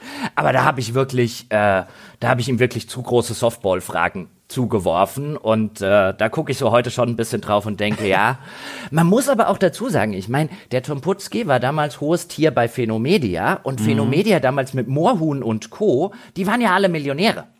Die ja. waren ja die Darlings der, der, äh, einer der Darlings der New Economy Blase und so weiter. Das war schon so ein bisschen so für einen Anfang 20-Jährigen, als unterhält er sich hier, weißt du, als wäre wär ich jetzt in einer Wirtschaftszeitung gewesen und da hättest du jetzt nicht ganz so extrem mit dem Sam Friedman zum Beispiel, der gerade, wo da gerade der große Prozess ist, Interview geführt zu der Zeiten, wo er noch groß und bekannt und äh, Millionär gewesen ist. Ja. ja. An der Stelle übrigens kleiner Hinweis aufs Programm von The Pot. Äh, und zwar gibt es da zu diesem Thema, zu der Mohun-Geschichte und wie die Menschen zu Millionären wurde. Also wirklich ein ganz fantastisches Altbier äh, zwischen Paul Kautz und André Peschke, die diese gesamte Geschichte mal aufgearbeitet haben. Das nur mal als Hinweis. Ganz toller Podcast, ohne Witz. Da, also da saß sie davor, also so viel gelernt. Okay, das nur am Rande. So, dieser Text, ich finde es ja hoch faszinierend. Es, das erste, woran ich sofort denken musste, war, als ich erstmal so drüber gescrollt, früher hätte man gesagt, drüber geblättert bin, äh, ist folgendes, der, der ist natürlich reichhaltig bebildert. Ich sehe hier Bilder, die direkt aus dem Spiel heraus entstanden sind und da sind meine Augen zuallererst dran gehangen, bevor ich überhaupt den Text gelesen habe, weil ich sofort einen sehr romantischen Gedanken hatte. Und zwar, ich nehme einfach mal an, es kann es mir eigentlich gar nicht anders vorstellen, die Screenshots sind alle von dir damals, ja. ne? Ja. So, wie magisch ist das denn bitte? Wir sehen hier Szenen, die Jochen vor 20 Jahren in seiner Spielwelt erlebt hat und dokumentiert hat für das Spiel. Und ich kann mir vorstellen, und das kannst du bestimmt mal kurz erklären, so leicht war es doch damals nicht, diese Screenshots so aussehen zu lassen, wie sie aussehen, überhaupt einzufangen, oder? Nee, es war nicht ganz so leicht, wie es dann später wurde. Ähm, es war allerdings auch nicht ganz, ganz kompliziert. Ähm, da lief ein Tool mit, wenn ich mich recht entsinne. Ja. Ist halt auch schon 20 Jahre her. Also es ging, glaube ich, damals noch nicht einfach. Später gab es solche Programme wie Fraps zum Beispiel. Da hast du auf eine Taste gedrückt, hattest einen Screenshot. Ja. Ich glaube, dass wir damals ein externes Tool anschließen mussten. Und dann gab es auch diese Zeit, man hat das Spiel gespielt und alles, man hat seine Safe Games gemacht und dann kam die Zeit, in der man gesagt hat, jetzt mache ich Screenshots. Ja. Und mir war, und das war auch meinen beiden damaligen Chefredakteuren, dem Christian Bigge und dem Harald Wagner, extrem wichtig, wir machen alle Screenshots selbst in cool. Tests. Ja, es wird hier kein Hersteller-Screenshot in einem Test benutzt. Wir machen die alle selbst und ich glaube, ich habe das seitdem auch schon das ein oder andere Mal gesagt. Mir sind persönlich in Heften zum Beispiel, aber auch online, mir sind gute Screenshots sehr wichtig, weil gute mhm. Screenshots Dinge zeigen können, Atmosphäre vermitteln können, Gameplay-Elemente zeigen können. Ich gucke jetzt heute drauf und ich würde jetzt sagen, da gehen schon bessere Screenshots, aber die sind schon echt ganz okay. Ja, ich find's halt so cool. Das sind wie Urlaubsfotos. Da sieht man, was du vor 20 Jahren gesehen hast. Es ist einfach eine tolle Zeitkapsel. Naja, der Text selbst, das fand ich ja hochinteressant, beziehungsweise gleichzeitig auch gar nicht überraschend, weil die Art von Text ist genau so eine, wie man sie in diesem Magazin zu dieser Zeit erwarten würde, nur eben sehr gut. Äh, als Textform im Grunde ist es äh, eine, ja, es ist tatsächlich eine Kaufberatung, eine Erklärung des Spiels. Das, was du in meinem, in meinem Test bei Dead Space 3 vermisst hast, spielt hier eine ganz große Rolle, nämlich den Leuten überhaupt mal zu erklären, und das ist 2002 sogar noch viel notwendiger als heute, Was ist das eigentlich für ein Spiel? Wie funktioniert das? Und da, und das fand ich so schön, einfach mal das so, so anatomisch auseinanderzunehmen. Wenn du sowas machen musst bei so einem Text, dann hast du immer das Problem, egal eigentlich welches Spiel, du wirst nicht drum rumkommen, Dinge zu erklären, von denen du beim Schreiben schon weißt, okay, die Leute werden aussteigen. Ganz oft sowas wie die Welt erklären, was ist eigentlich, worum geht's hier eigentlich? Und wenn dann irgendwelche Königreiche genannt werden und irgendwelche Namen, das ist nicht allzu spannend. Und du hast da so einen Kniff für gefunden und das ist mir sofort aufgefallen. Ich fand das einfach so nett. Das ist einfach so eine coole Idee. Und zwar äh, beginnt quasi vor dem eigentlichen Fließtext das, der, der Text auf einer großen Bilderseite. Da sind direkt drei Screenshots zu sehen, großformatig, auch mit dem großen Titel Gothic. Und dann gibt es so einen Anreißer und der lautet folgendermaßen. Wenn Zauberer Mist bauen, hat das in der Regel unangenehme Konsequenzen. Und wer muss das dann ausbaden? Genau, niemand anderes als sie. Im Rollenspiel Gothic werden sie mitten in ein riesiges Gefängnis geworfen, das ist sogar gefettet, und sind zunächst einmal auf sich alleine gestellt. Aber der Reihe nach. Und jetzt kommen nach dieser Reihe zwei Absätze etwa Nacherzählung der Geschichte. Man, also bemüht kurz gehalten, weil das eben nicht allzu spannend ist, einfach nachzulesen. Aber was ich so cool finde daran ist, du in diesem Anreißer hältst du schon diese Köder vor die Augen und sagst, Leute, riesiges Gefängnis. Ihr Magier haben Katastrophe verursacht und wir sind in einer ungewöhnlichen Position für ein Rollenspiel irgendwo im Gefängnis und müssen erstmal klarkommen. Das ist dieses, okay, wartet bitte, haltet kurz aus. Ich erkläre euch kurz, worum es grob geht und dann kehren wir zu diesen coolen Punkten zurück, zum Gefängnis und zur Katastrophe und zu den Magiern. Und das finde ich einfach so als, als Kniff nett. Und da muss ich direkt mal fragen, ist das einfach damals aus deiner Stirn gekommen oder war das das Ergebnis von einer langen, ich weiß nicht, Relegaturphase? Das weiß ich so genau nicht mehr, bei 20 Jahre her. Also, es klingt schon sehr nach mir ja. von vor 20 Jahren. Ähm, und es ist ja auch der Klassiker. Also ich meine, das ist, das ist das, mit dem viele Leute jetzt einsteigen würden, du jetzt vielleicht nicht, ist halt erstmal dieses, was ist mein Kniff, um in den Artikel zu kommen? Ja. Ähm, so sitzt du ja als, als Redakteur, als Schreiberling, wie auch immer, so sitzt man ja da, wenn man einen Artikel schreibt. Was ist denn hier jetzt der Aufhänger, mit dem ich die Leute ködern will. Und dann ist die niedrig hängende Frucht eigentlich immer die Geschichte des Spiels. Und das war insbesondere, wenn man in Magazine der damaligen Zeit guckt, halt sehr, sehr häufig ähm, einfach der Kniff, den auch andere angewendet haben. Ich glaube, ich habe es in meiner Anfangszeit einfach so gemacht, dass ich quasi das mich an dem lang gehangelt habe, mhm, was alle mhm. anderen auch machen und ihm versucht habe, so meinen individuellen Spin zu geben. Ähm, also damals, wenn du mich damals gefragt hättest, ja, so worauf bist denn du in deinen Artikeln irgendwie besonders stolz, dann hätte ich wahrscheinlich nicht geantwortet mit einem, weil ich genau die richtige Wertung abgegeben habe oder weil ich genau das rausgekriegt habe, sondern ich glaube so mein, mein, wenn du mein Ego streicheln wolltest, hättest du immer gesagt, das ist halt so ein Schönschreiber. Ja, der mhm, kann das einfach mhm. schön formulieren. Das war der Anspruch, den ich damals hatte, ja, so als quasi verkappter Schriftsteller. Und, ich weiß, äh, ja, ja, und der, der ist halt interessant, der hat sich im Laufe der Zeit jetzt wirklich bei mir gewandelt. Du wirst dann auch in späteren Artikeln bei der Games, da würde ich jetzt tippen, viel mehr sehen, die einfach anfangen mit einem konkreten Analysepunkt oder ja. einsteigen, wirklich schon, indem sie vielleicht eine Wertung vorwegnehmen und wo es dann darum geht, warum hat das Spiel jetzt diese Wertung bekommen, mit einer besonderen Stärke oder der Schwäche. Und damals war es eigentlich, ich wollte schöne Artikel schreiben. Das war eigentlich so eher, glaube ich, mein Anspruch damals, der sich dann im Laufe der Jahre und Jahrzehnte einfach ein bisschen gewandelt hat. Also nicht so, dass ich gesagt hätte, ich will am Ende eine schlechte oder eine falsche Wertung oder so abgeben. Ja, aber ich, ja, habe mich damals, glaube ich, wirklich so ein bisschen als, na ja, jetzt machst du das mal und irgendwann kommst du als Schriftsteller mal ganz groß raus.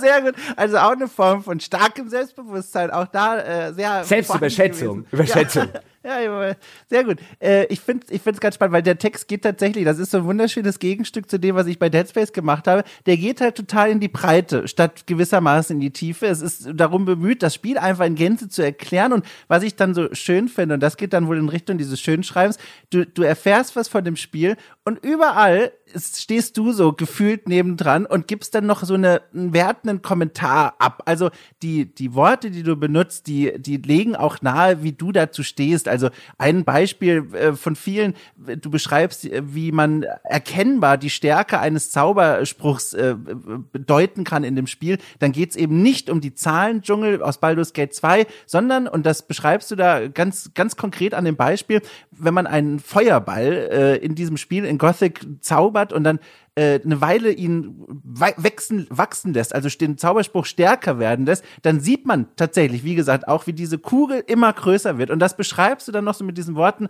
äh, bis es zu einem herrlich animierten Flammeninferno heranwächst. Und das ist so eine, mit ganz wenigen Worten bekommt man hier ein Gefühl dafür, wie du zu dem stehst, was da auf dem Bildschirm passiert. Und das ist eine Art von, von Spieltest, der eben weit weg ist von dem, was ich bei Dead Space gemacht habe, aber auf eine, seine Weise total seinen Sinn erfüllt, weil man lernt über das Spiel und wie es funktioniert und bekommt direkt so eine Wertung angeboten im Sinne von, wie stehst du denn zu dem, was du da gerade beschrieben hast? Und mhm. das finde ich so toll daran, weil das etwas ist, um das noch hinzuzufügen, was ich heute tatsächlich wieder in manchen Texten gar nicht mehr so sehe, jetzt nicht von dir, sondern von anderen Redakteuren, Redakteurinnen, ähm, wo dann dieser etwas leichtere Weg vielleicht auch unter Zeitdruck gewählt wird, dass man sagt, der Haupttext quasi ist eine Nacherzählung der Features, eine möglichst lückenlose Aufzählung von dem, was man machen kann. Und jede Bewertung äh, staut sich dann im Meinungskasten. Also diese klare Trennung, die viel leichter zu schreiben ist. Aber hier gibt es zwar auch einen Meinungskasten, in dem du am Ende nochmal alles zusammenraffst in, in einen, vielleicht zwei großen Absätzen. Äh, aber der ganze Text dorthin, der gibt mir trotzdem schon ein Gefühl, wie du denn jetzt dazu stehst. Und das fand ich toll gemacht. Das freut mich. Äh, das freut mich wirklich, weil ich echt Angst hatte, dass der peinlich sein konnte. Und manche Sachen sind ein bisschen peinlich. Auch da, was ich vorher schon bei dir gesagt habe, manchmal zu blumig, manchmal zu selbstverliebt in die vermeintlich eigenen großartigen Sprachkünste und alles. Ähm, aber er funktioniert, würde ich sagen, im Kontext auch dessen, was er damals erreichen sollte. Wie gesagt, Game On, keine PC-Games mhm. gewesen. Auch da hat man gesagt, ähm, wir wollen auch für die schreiben, die bislang noch kein Spielemagazin gekauft haben, weil ihnen das vielleicht auch zu ähm, zu peinlich gewesen wäre. Deswegen auch damals die Game On hatte ein Titelbild, ja, wie man wie man es danach zehn Jahre oder so nicht mehr gesehen hatten bei der GameStar oder PC Games der damaligen Zeit, mit eher wenig Text, mit einem großen prägnanten Bild. Also auch da ging es darum, wir wollen ein Heft machen, dass man sich als erwachsener Mensch nicht schämt, es in der U-Bahn in die Hand zu nehmen. Ja. Ähm, das war so ein bisschen der Ansatz und dann eben auch Leute ansprechen, die jetzt bislang, die sich vielleicht für Spiele interessieren und gern mal zocken, aber ähm, jetzt keine Spielemagazin-Leser langjährige gewesen sind sind. Das heißt, die Tests mussten halt auch funktionieren für jemanden, der jetzt nicht wusste, was jetzt ein Gothic ist. Deswegen musste halt auch drin sein, wie funktioniert das. Da auch so ein, so ein schöner kleiner Absatz mit einem, ja, wir bewegen, die Kamera bewegen wir mit der Maus und die Pfeiltasten benutzen wir, um den Helden zu steuern. Ähm, äh, all das musste so ein bisschen rein. Ich bin halt so dankbar im Nachhinein, weil ich habe mir echt gedacht, ich wusste, dass ich ihm eine gute Wertung gegeben hat. Also es hat eine 1,8 bekommen ähm, also immer eine Eins davor. Und ich wusste aber 0,0 mehr, was habe ich denn gelobt und was habe ich denn kritisiert und wie hoch war die Wertung tatsächlich. Und immerhin habe ich die Stärken und Schwächen des Spiels identifiziert. So, puh. Ja, also Minuspunkt, kein echtes Automapping. Also Das war ein Minuspunkt zur damaligen Zeit. Ja, ja heute würde man das nicht mehr so unbedingt so, sagen. Das ist so cool, weil du sagst völlig richtig. Im Kontext einer Zeit ist es halt genau richtig. Und das ist, ich finde es aus so einem archäologischen Interesse halt einfach interessant, welche Faktoren da die wichtigen waren, die man im, im Kopf hatte und die alle im Kopf hatten. Äh, genau. Und was ich irgendwie gar nicht so richtig verstehe, beziehungsweise das ist gar nicht so eindeutig, aber das ist nicht dein, deine Schuld, sondern die von dem Layout insgesamt, da gibt es so eine grafische nochmal auch Bewertung von Grafik, Sound und Steuerung. Und diese grafische Bewertung sieht so aus, dass es eins, zwei, drei, vier, fünf, sechs im Grunde kleine Kästchen gibt, die gehen in die Länge, also wie so ein Ladebalken sehen die aus. Und die können offenbar grün aufgefüllt werden, wenn sie besonders gute Noten erreichen. Und äh, Grafik und Sound haben jeweils Einser-Noten, 1,7 und 1,8. Die Balken sind aber trotzdem voll, äh, quasi im Sinne von, wir haben hier den Einser-Bereich erreicht, während die Steuerung mit einer 2,2 nur einen frei lässt von diesen Balken. Und ich gucke da drauf und ich begreife schon, aber gleichzeitig ist das so eine Fülle und Menge an Wertungsskalen. Also man hat Zahlen, ja, man hat die Kasten. Bullshit. Es ist echt krass. Also, also ich meine, das ist noch viel weniger Bullshit, als die, das gängige Spielemagazin zur damaligen Zeit in irgendwelchen Wertungskästen ja, hatten. Aber es ja. ist natürlich Bullshit. Also da hätten die Pros und Cons auch gereicht. Da musste keine Grafik, Sound und Steuerungswertung mehr abgeben, so aus heutiger Zeit. Wobei, ja, weil du sagst, okay, kein echtes Automapping, das würde ich heute einem, einem Gothic nicht mehr ankreiden. Ja. Aber immerhin lobe ich die tolle, abwechslungsreiche Spielwelt. Ja. ja. Und immerhin lobe ich die künstliche Intelligenz, also insbesondere im Hinblick darauf, dass die NPCs einem Tagesablauf zum Beispiel nachgehen, ähm, was ja weißt du, ich glaube, ich vergleiche das an manchen Stellen mit Ultima 7, weil das war halt auch mal wieder wirklich neu in diesem ja. äh, Bereich und, und hat einfach viel auch zur Atmosphäre beigetragen. Und ich bin für eine Sache jetzt stolz auf mich. Ja, ich habe die Steuerung nur ein bisschen kritisiert, weil wenn ich mich recht entsinne, haben alle auf die Steuerung eingedroschen. Ja, und ich gehöre ja bis heute zu den wenigen. Klar, da gab es hakelige Geschichten, die Drehung der Figuren, über all das können wir reden. Aber ich fand die Maus- und Tastatursteuerung, wenn man sich einmal bei Gothic dran gewöhnt hat, hat die echt gut funktioniert. Ich unterstreiche das. Ich habe es ja jetzt erst kürzlich nachgeholt und äh, musste sagen, ich bin selbst von mir erschrocken. Erstens, so ein Steuerungs... Äh, Apparat habe ich, glaube ich, in keinem Spiel bisher erlebt. Also wie umständlich es ist, eine Pflanze aufzuheben. Man, man drückt, man schreibt ein Aufsatzgefühl, zu viele Tasten drückt man. Und gleichzeitig ist das so intuitiv für mich gewesen. Selbst im Jahr, das war letztes Jahr, 2022, das war so schnell drin. Das habe ich total genossen. Und genossen habe ich übrigens, apropos Steuerung, äh, das ist wahrscheinlich einer meiner Höhepunkte des Textes, ehrlich gesagt, die Unterüberschrift für die Erklärung dieses Steuerungsteils, nämlich der, die lautet Steuererklärung. Und ich finde, also die, ne, die deutsche Sprache lädt ein zum Malen und du hast den Pinsel geschwungen. Ich find's toll. Ich glaube, zur damaligen Zeit hättest, hätte ich keinen Pinsel gesehen, den ich nicht gerne geschwungen habe. Ja, gut. Ja, ja finde ich gut. Nö, genau. Also ich, ich wie gesagt, ein, ein Text, den ich äh, von seinem von seinem Fokus her genauso erwartet hätte, weil das genau die Zeit ist und genau das Magazin, was mir so eine Art Text anbietet. Aber ich weiß eben auch aus der eigenen Erfahrung und mit der Zusammenarbeit bei, bei den Studis zum Beispiel, wie schwer es ist, zusammenzubringen, die Beschreibung des Spiels und dann noch die eigenen Gedanken dazu im Nebensatz quasi einzuweben und dann das Ganze auch noch kurzweilig lesen zu lassen. Das ist alles nicht einfach. Und deswegen auch da, ich find's krass, für das, für das erste Werk quasi, für den ersten großen Test, das liest sich super souverän, was mich nochmal zu dieser Frage zurückbringt von vorhin, aber jetzt nochmal auf den ganzen Text gewoben. Wie wie, wie, wie eng war denn die inhaltliche Zusammenarbeit, sage ich mal, mit der leitenden Redakteurin oder nee, mit dem leitenden Redakteur? Also hat er sich dann nochmal mit dir hingesetzt und quasi nochmal deinen Entwurf durchgearbeitet oder wie frei warst du da am Ende? Du warst bei Computech damals, also sowohl bei der Game On als auch später bei der PC Games, warst du echt sehr, sehr frei. Und in meiner Erinnerung war es auch so, dass vielleicht der ein oder andere Kollege dann mal, mal reinbestellt wurde, um über den Test, Text zu reden oder so, das ist mir nie so gegangen. Zumindest kann ich mich nicht dran erinnern. Ja, was natürlich für mein, mein Ego-Pinseln damals äh, sehr, sehr, sehr, sehr toll mhm. gefunden hat.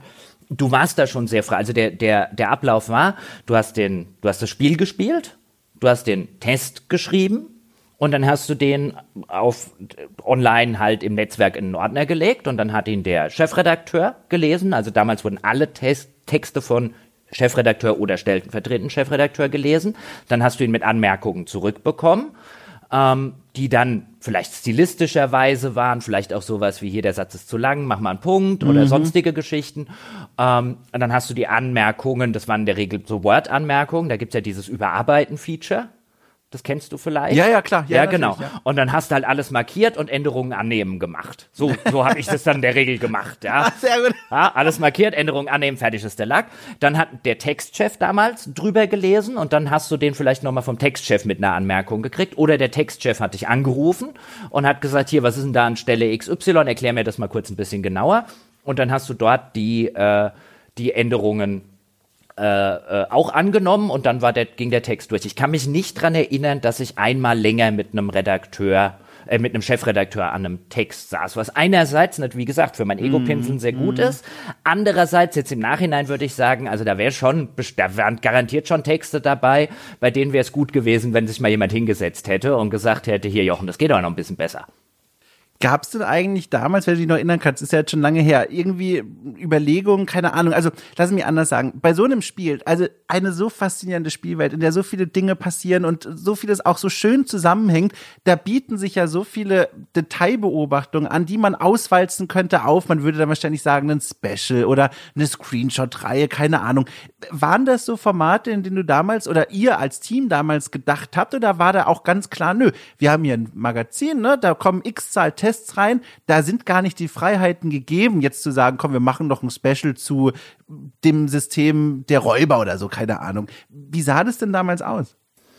Wir hatten schon, glaube ich, so ein System, dass, dass wir viel mit Extrakästen und vielleicht irgendwas rausstellen noch ah, machen. Mhm. Ähm, da hatte ich jetzt den Interviewkasten. Es war aber natürlich auch eine Zeit. Ich meine, da haben wir in der Ausgabe ist, ist noch der Test von Black and White drin, mit dem ich nichts zu ja. tun habe, der Test von Die Siedler 4, mit dem ich nichts zu tun habe. Also es war halt auch eine Zeit. Da kam bum, bum, bum, bum, bum, kamen große Spiele raus. Ja. Ja. Ähm, und da war man noch wesentlich mehr auf, sind die gut oder nicht. Und jetzt bei Gothic 1 muss man denken, das Team kannte keine Sau zur damaligen Zeit. Das Spiel kannte keine Sau. Ja. War ein Rollenspiel aus Deutschland, wo sowieso irgendwie ein bisschen die Nase gerne mal gerüffelt ja. äh, wurde, dass daraus mal dann insbesondere mit Gothic 2 vielleicht eins der größten, der besten Rollenspiele aller Zeiten werden würde oder mit Gothic 3 sozusagen die Möglichkeit zumindest bestanden hätte, damals mit sowas wie Bethesda Schritt zu halten, wenn das Spiel halt in einem guten Zustand erschienen wäre wäre, weißt, dann würden wir heute vielleicht mhm. von Piranha Bytes als die Bethesdas reden. Das war ja für, insbesondere für mich damals 0,0 absehbar als junger Mensch, sondern ich hatte hier dieses Rollenspiel eines deutschen Studios und ich habe da, also das weiß ich noch, ich habe da nichts erwartet, also nichts Positives oder Negatives, sondern es war eher so ein, ach guck mal, das ist ja richtig gut geworden schon faszinierend ne, in der Rückschau, was dann aus diesem Spiel geworden ist. Und man hat diesen Test dazu geschrieben und wusste natürlich noch nichts davon, was mal daraus mhm. werden würde. Ah, das ist schon faszinierend. Ja, das ist das, was ich dazu loswerden wollte, Jochen. Ja, ich gucke jetzt auf das Heft wieder ja, und scroll mich da durch. Ich finde das Hat nach wie vor, ne? ich finde das nach wie vor ein super Heft. Also so würde man auch modern in vielen Sachen, also wir haben viel mit guten Bildern gearbeitet, die über die Schriftarten, die kann man, äh, betten wir den Mantel des Schweigens, ja? damals cool aussehende Digitalschrift, äh, serifenlose Scheißdreck. Ähm, es war schon ein ganz nettes Heft und es war halt vor allen Dingen damals, es war halt echt eine schöne Zeit, gerade die ersten paar Monate bei der bei der, bei der Game On, weil ähm, der, der Zusammenhalt halt super war. Also wir haben uns ja. alle untereinander, die vier Redakteure, die es gab, die zwei Chefredakteure, wir haben uns super miteinander ähm, verstanden. Ähm, es gab echt saumäßig viele interessante Spiele, die zu der Zeit rauskamen. Wir haben uns dann auch untereinander die Redakteure sich angefreundet. Brauchst es ja jemanden, weißt du, das erste Mal weg von zu Hause, mhm. nicht das gewohnte Umfeld. Was machst du denn jetzt abends? Sitzt du allein in deiner Einzimmerwohnung und spielst EverQuest, was ich damals gemacht habe. ja. Und dann hast du dich mal mit dem auf ein Bier getroffen und auch all dieses Ganze, was dann natürlich jetzt nostalgisch bei mir im Kopf so zusammenhängt, so dieses, ich gehe aber abends ein Bier trinken und dann komme ich in meine Wohnung zurück. Ja, weißt ja. du, da ist niemand, der vielleicht sagt, na, du kommst aber spät heute oder sonst ja. irgendwelche Geschichten oder am nächsten Morgen. Na, was gestern spät gewesen? Ah, das war schon ja. so, das war schon so die große weite Welt kennenlernen. Und dann so meine, das habe ich auch noch für die Game On gemacht, mein erster Trip außerhalb von Europa oder nach Nordamerika, wo ich ja immer schon mal hin wollte. Ähm, das kann ich mich noch dran erinnern. Das war auch für die Game On nach, nach Montreal, wo ich auf, mit einem gepackten Koffer die ganze Nacht im Büro verbracht habe. Wahrscheinlich zwei Päckchen Zigaretten geraucht habe, weil ich so oh aufgeregt oh war, dass ich nicht schlafen konnte. Ach, ist das toll. Ja, diese Erinnerung, ich kann es so gut verstehen. Ich habe sogar, also bei, bei Popel Kraut Gaming habe ich so Erinnerungen hochkommen gefühlt. Gleichzeitig, ich muss auch sagen, fernab davon, wenn man dann so durchscrollt durch das Marketing, auch wie sich Spiele damals beworben und auch einige der Spiele selbst, ich muss schon sagen, ist schon in Ordnung, wohin sich Spielekultur so langsam entwickelt hat. Also im Grunde gibt es überall Brüste, Dekolletés oder Sixpacks und also dass man merkt, man ist in einer anderen Zeit gelandet. Ich bin völlig erschrocken. Äh, mein Herzensspiel hier, die Völker, äh, Völker 2 wird beworben von einer Amazone in Hotpants und Bikini-Oberteil, die mit einer Lupe auf so kleine Völkerwuselei äh, blickt und guckt einen ganz erschrocken an und die gemachten Fingernägel unter der Lupe und es ist alles so, ach Gott, das, man merkt einfach auf vielen Ebenen, dass man in der Vergangenheit unterwegs ist, aber so aus der sicheren Ferne betrachtet, ich finde es auch, es ist so faszinierend da durchzublättern und sich in diese Zeit zurückzuversetzen. Das ist schön. Gut. Jetzt gucke ich mal gerade. Uiuiui. Äh, aber da reden wir noch über deinen zweiten Artikel, den du mir geschickt hast, natürlich. Ja, die Zeit Tempus Fugit. Ja, ich, auch ja. wieder so eine Folge, wo ich gedacht habe, mal gucken, ob die lang genug wird. Und das sind dann meistens die, die vier Stunden lang werden könnten. Ähm, du hast mir nämlich noch diesen Games-Welt Artikel geschickt, den du vorhin ja. schon angesprochen hast, in dem du Heroes of Dragon Age getestet hast, ja. den, den, den äh, iOS oder den Handy-Ableger äh, der Dragon Age Franchise aus dem Jahre 2014. Ja, und da dachte ich mir, warum hat mir der Dom denn das geschickt? Und jetzt lass mich fragen, das, war das wirklich dein zweiter Artikel oder hast du den ausgewählt? Also es ist nicht der zweite, aber es muss sehr, also es ist ja, also der ist 2014 im Januar erschienen und der Dead Space Text war irgendwo 2013. Da liegt kaum Zeit dazwischen. Das heißt, wir können erstmal sagen, der Dom, der das geschrieben hat, ist etwa der gleiche, aber die Wahl war auch nicht zufällig, denn äh, ich weiß ja Dragon Age, damit kannst du viel anfangen. Und da dachte ich mir, das ist auch eine schöne Grundlage dann für uns. Ja, weil ich, ich, so meine Vermutung war, vielleicht hat er ihn auch deswegen ausgewählt, ja, weil es natürlich ein schönes Beispiel gewesen ist für, und gerade ja, also ich meine, bis heute noch ein bisschen, vielleicht nicht ganz so schlimm wie damals, ja, aber so als Autor ist man ja auch häufig stolz auf seine Verrisse. Ach so. Ja, und das, das Ding hier, da steht Test Heroes of Dragon Age und unten drunter Lizenzmurks aus Ferelden. Ja. Ich habe gefühlt, ehrlich gesagt, einen Großteil meiner Karriere nur Verrisse geschrieben. also, ja, ich, das war tatsächlich ein Spiel, das fand ich richtig doof. Also ich bin nach wie vor, ich finde, das Wort ist einfach schön, Lizenzmurks aus Verelden. Ich finde, das klingt toll. Mhm. Lizenzmurks mag ich auch als Wort einfach. Insgesamt kann ich direkt vorwegnehmen, der Text, der ist, also da sind Sätze, da kann man einschlafen, während man die liest, weil sie einfach so lange dauern, bis sie zu Ende sind. Das ist auch eine Sprache, die nochmal blumiger ist als die andere. Aber ich erinnere mich vor allem an eine Sache bei diesem Text und das war dann schon etwas, wo ich kurz so einen Moment des äh, Aufwachens und Um mich Blickens hatte damals. Der Text wurde redigiert. Also das war eine Auftragsarbeit für Gameswelt und äh, das ist, wie gesagt, dann schon kein semi-professioneller Blog mehr, sondern es ist eine Redaktionsseite und eine Redaktion, die bis heute auch existiert. Und da saß natürlich dann jemand, hat sich das auch inhaltlich angeguckt. Und ich weiß noch, das blieb ganz dolle hängen. Der Text war ursprünglich mal viel, viel schärfer noch. Also viel schärfer und der mhm. wurde an den Kanten hier und da zurückgeholt, sag ich mal, eingefangen, Lasso drum und wieder einziehen. Und das war etwas, das war, glaube ich, eine meiner ersten Erfahrungen von Redikatur, Komma, die inhaltlich in eine Richtung ging, mit der ich nicht einverstanden war. Also mir ging es nicht darum zu sagen, Leute, erkennt ihr nicht mein Genie, sondern äh, mir ging es darum, dass ich gemerkt habe, am Ende erscheint ein Text, der eigentlich gar nicht mehr diese Schärfe in sich trägt, die mir so wichtig war. Und das blieb mir in Erinnerung. Ja, der Text ist, äh, ihr könnt das natürlich auch nachlesen, ja. interessanterweise und äh, passt gut, was du sagst. Der ist nicht so ganz Fisch und nicht so ganz Fleisch. Und deswegen hat es ja. mich ein bisschen überrascht, dass ich nach dem sehr deutlichen und gut geschriebenen, ob man jetzt mit der, mit der, mit der Schlussfolgerung übereinstimmt oder nicht, aber dem, dem, dem richtig guten ersten Text dann so ein Kuddelmuddel bekomme ja. und ich schon überlegt habe, hat da irgendwo ein Chefredakteur, leitender Redakteur eingeschritten? Denn hier geht's dann plötzlich los und Lizenzmux aus Ferelden, also Ferelden ist das Königreich, in dem Dragon Age 1 insbesondere äh, spielt. Ähm, hier geht's dann los mit Spieler und Fans von Dragon Age Origins werden niemals vergessen, wie es war, zum ersten Mal durch die Ruinen von Ostagard zu streifen, tiefe Zwergenfestungen zu erkunden und gegen die Vorboten der dunklen Brut zu kämpfen. Während der erste Teil der Rollenspielreihe noch für ein wahres Fest auf den Bildschirmen sorgte, konnte der Nachfolger Dragon Age 2 die hohe spielerische Qualität nicht mehr halten.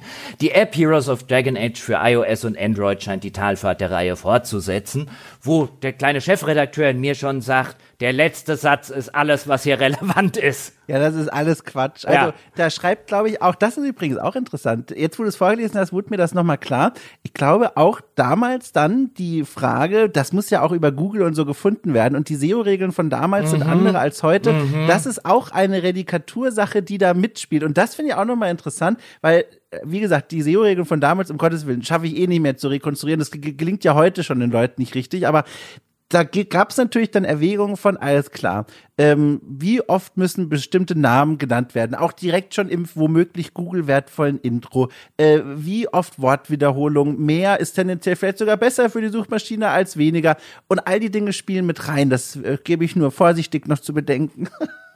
Ich kenne das noch gut. Ich habe ja bei de, zu der Zeit etwa ähm, auch bei der GameStar gearbeitet und die, die Artikel, die Tests zum Beispiel, da waren dann immer von den Onlinern so diese Anforderungen ein. Ja, aber da muss im, im, im Vortext muss der, der Spielename stehen und so ein. Ja. Aber das macht meinen schönen Vortext kaputt. Da muss der ja. Spielername stehen. Ja, aber, aber ich bin doch hier der verkannte Schriftsteller. Ja. Mein Vortext, an dem habe ich vier Stunden gearbeitet. Da ist all meine kreative Energie reingeflossen. Ja, Stephen King würde mir auf, anerkennend auf die Schulter klopfen, wenn er diesen Vortext sehen würde. Und du willst, dass ich ihn einfach zerstöre mit so einem profanen Spieletitel. Mein Kunstwerk. Ja, sehr gut. Ja. Da kann ich mich auch noch äh, gut dran erinnern. Also das wird da. Und dann auch, dann, dann geht's ja auch weiter mit die Welt von Dragon Age war noch nie für ja, ihre ja. Größe bekannt. Stattdessen erfreuten sich die Spieler an den gut geschriebenen Charakteren und ihren Geschichten. Und ich weiß nicht, war das von dir? Weil äh, dafür, dass du eigentlich offensichtlich, wie es auch schon ganz am Anfang mit der Überschrift und so kommt und dann auch später kommt, ein Verriss schreiben wolltest, kommt dann erstmal so eine dröge Abhandlung drüber, was eigentlich Dragon Age ist, was jetzt mit dem Spiel nichts zu tun hat. Ähm, äh, dann wird das Spiel relativ ausführlich erklärt, wie es irgendwie funktioniert. Und dann kommt, dass der ganz, dass, dass das eigentlich ein ganz gutes Spiel ist, aber nur die Lizenz scheiße. Ja, das ist genau das, was ich gemeint habe. Man kann es ja wirklich deutlich herauslesen, diese, also der Text, ich muss die ganze Zeit an so eine Handbremse denken. Ich stecke ja selber in mir drin, ich weiß, wie ich mich dann gefühlt habe, auch damals schon ich wollte ganz dringend was erzählen über meine jetzt auch in diesem Fall leider wieder Unzufriedenheit über den Umgang mit der Lizenz und was das für ein Quatsch eigentlich ist, wie dieses Spiel funktioniert und dass das einfach nichts mit Dragon Age und der Idee dahinter zu tun hat, aber im Hintergrund immer wieder diese Vorgabe hatte, du musst erstmal das Spiel erklären, du musst erstmal die wichtigen Buzzwords nennen für die Suchmaschine und so weiter. Und dann kannst du vorsichtig deine Kritik anbringen, aber es muss ausgewogen sein. Das sind so die Richtlinien der Redaktion gewesen von damals, wie gesagt, ne, lange Zeit ist es her, ähm, aber das sind genau diese Rahmen gewesen, die bei Crowdgaming damals nicht existiert haben. Und auch, wir haben ja schon gesagt, der Text war auch alles andere als perfekt, aber da konnte ich in eine Richtung laufen, von der ich dachte, das ist gewinnbringend als Text über ein Spiel. Und hier, ich kann nicht anders als ständig an Bremsen, gehaltene Zügel, nimm dir ein Bild, was du möchtest, denken, wie ganz deutlich ich da eine Botschaft drüber bringen wollte, wie unzufrieden ich über das Spiel bin und ich will das erklären, aber immer diese Anweisung mhm. bekommen habe, geh zurück, erklär das, wäge ab. Und ich kann ja, also da stimmt auch nicht jede Zeile in diesem Text von mir, das kann ich dir aussagen, weil wir, wir wissen ja aus dieser Realität einfach, da hat ja auch kein Mensch Zeit zu sagen, so jetzt schicken wir das nochmal zurück und dann guckt er sich das an und dann sprechen wir nochmal drüber, sondern im, oft passiert es dann auch einfach, dass es dann heißt, gerade in Zusammenarbeit mit Freien, du, ich hab hier nochmal was geändert, ne? Schau nochmal drüber und während man drüber schaut, ist der Text aber schon eingepflegt, so in etwa. Und das war so ein Fall. Und das ist so für mich echt so eine Erinnerung daran, also es ist einfach, ich, ich kann mich da nicht, konnte mich da nicht und kann mich da nicht so gut einfügen in diese, es hat auch den, den Text schlechter gemacht, glaube ja, ich, als Fall. das, was du ursprünglich abgegeben hast. Ja, weil klar. das ist sozusagen, wenn ich beim ersten Text gesagt habe, jo, aber dem fehlt noch ein bisschen, erklär doch, was das Spiel angeht. Klar, wie gesagt, jetzt nicht im Kontext der Seite, auf den du den veröffentlicht hast. Ja, ja. aber ich würde jetzt sagen, bei einem Publikumsmagazin, das halt auch davon leben will, ähm, dass Texte gelesen werden, da würde ich halt immer sagen, ey, der Text muss auch für ein breiteres Publikum einfach funktionieren, sonst bringt es uns nichts dafür, Geld auszugeben, wenn den am Schluss nur zehn Leute verstehen, so ungefähr. Und ich glaube, wir können das verheiraten mit dem, was du aussagen möchtest. Und hier ist es halt ständig, wenn die interessante Kritik kommt, kommt irgendein einschränkender Satz. Weißt du, das Ding liest sich jetzt wirklich wie ein junger Autor, der sich nicht getraut hat. ja. Ja, ja. Also, da heißt dann ja. zum Beispiel auch, Heroes ja. of Dragon Age demonstriert mit Bravour, was es bedeutet, sich selbst ein Bein zu stellen. Und dann denke ich, oh, cool, das ist ein schöner Satz. Ja, jetzt erklär mir, warum das Bein stellen. Und dann geht's weiter mit, beleuchtet man den Kern des Spiels, so stößt man auf ein komplexes Spielsystem, das motivierende Rollenspielelemente mit taktischem Kalkül verbindet und eure Fähigkeiten zur Voraussicht in den Gefechten fordert. Nix mit Beinstellen. Ja. Und dann kommt allerdings klebt an allen Ecken und Enden der lieblos aufgetragene Tapetenwulst, der euch die Welt von Dragon Age vorgaukeln möchte. Und dem merkst du an, der erste Satz ist von dir. Der mhm. demonstriert mit Bravour. Und dann, anstatt nämlich zu kommen, warum stellt sie sich ein Bein, ja. hat irgendjemand diesen, ja, aber andererseits ist es ja doch ein motivierendes Rollenspiel mit viel ja. taktischem Kalkül. Jetzt weiß ich nicht, ob das tatsächlich so gewesen ist. Viele dieser Spiele waren ja einfach nur Lizenzmurks, aber mag ja auch das eine oder andere ganz okay gegeben haben.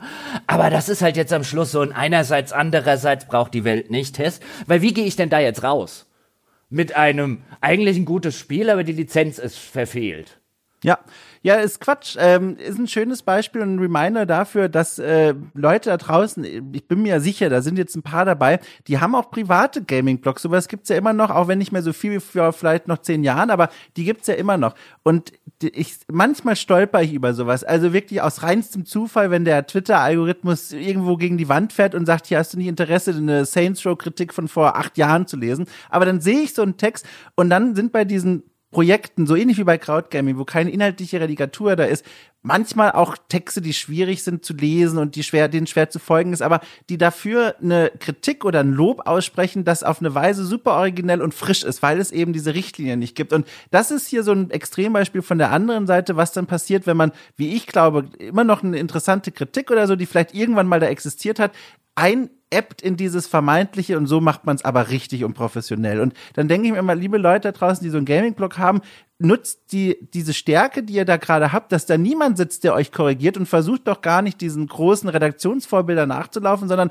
schreibt doch einfach mal raus und guckt mal, wie sich's anfühlt. Und das ist was, was ich, was man hier so vielleicht so als Anlass, so als kleinen, kleine Exklamatio da hinausrufen kann. Ist sowieso auch ein bizarrer Fall von, warum testet man den Schrott? Ganz sicher Google. Ja. Also ganz sicher. Da kam eine App, hier ein Mobile Game, Dragon Age, alle Leute sind verwirrt, wie passt das denn zusammen? Und da war ganz sicher die Ansage, ey, die Leute suchen danach, wir brauchen irgendeinen Text. Weißt du noch, was du für den Test gekriegt hast? Oh, ähm, Moment. Ich, also, ich kann auf jeden Fall nach oben hin abgrenzen. Definitiv nicht mehr als 100 Euro. Also ganz sicher. Da kann ich dich aber, also ganz sicher. Und also nicht in Ordnung.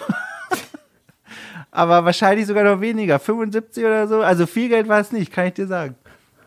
Ja, diese, diese, diese Honorare ja, ja. Äh, der, der damaligen Zeit. Wobei 100 Euro wären jetzt echt noch ganz okay gewesen. Das ist jetzt ja auch ja. nicht viel Text, Text, der da ist und anscheinend noch viel dazu gedichtet ähm, äh, von jemandem.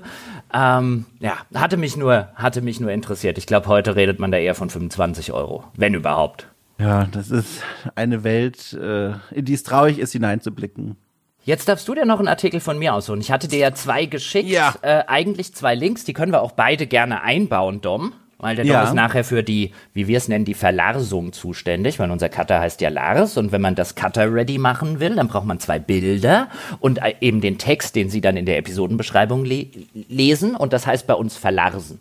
Ja. ja und da ich, der Dom heute die Verlarsung übernimmt, kann er auch beide dieser Artikel, ähm, weil das war jetzt aus PC Games Zeiten, da kann man dann tatsächlich von den beiden Artikeln via die PC Games Webseite sich das PDF von damals anschauen, also den Artikel, wie er damals im Heft erschienen ist. Das ja. ist, glaube ich, ganz nett für die Menschen, die mal auch eine Reise in die Heftvergangenheit machen wollen. Ich würde vorschlagen, wir gehen jetzt noch einmal zur Gilde, den Test, den du über dieses Spiel geschrieben hast, weil das ein Spiel ist, das, also ich finde, auf eine Weise ein sehr dankbares sein kann für einen Test, weil da einfach so viel abstruser Kram möglich ist, schon als Prämisse. Ich habe mir gedacht, dass du die Gilde nimmst, ja, so als alter äh, Strategie und Aufbau und Wirtschafts und so weiter Fan dieses Genres. Aber können wir gerne nehmen. Das war ein Test, von dem ich noch weiß, dass ich damals unglaublich stolz auf ihn war. Ach cool. Mhm. Weißt du noch warum? Ich, weil er so toll geschrieben war. Also selbstverständlich. Entschuldige. Ja. ja. oh Gott. Ja. Ja klar. Ja, dann leg los. Ach so, ich dachte, äh, also dann. Also ich kann auch, mal, kann auch kurz den Hintergrund verraten. Genau, das Übrigens. wäre erstmal interessant. Äh, wie ist er denn entstanden? Wo sind wir hier gerade in deinem Leben? Das wäre noch gut zu wissen. Stimmt. Ähm, der ist entstanden da kam der Lars Martensen, so hieß der, das war der Chefentwickler damals von Forehead Studios, müssten die geheißen haben, die die Gilde gemacht haben.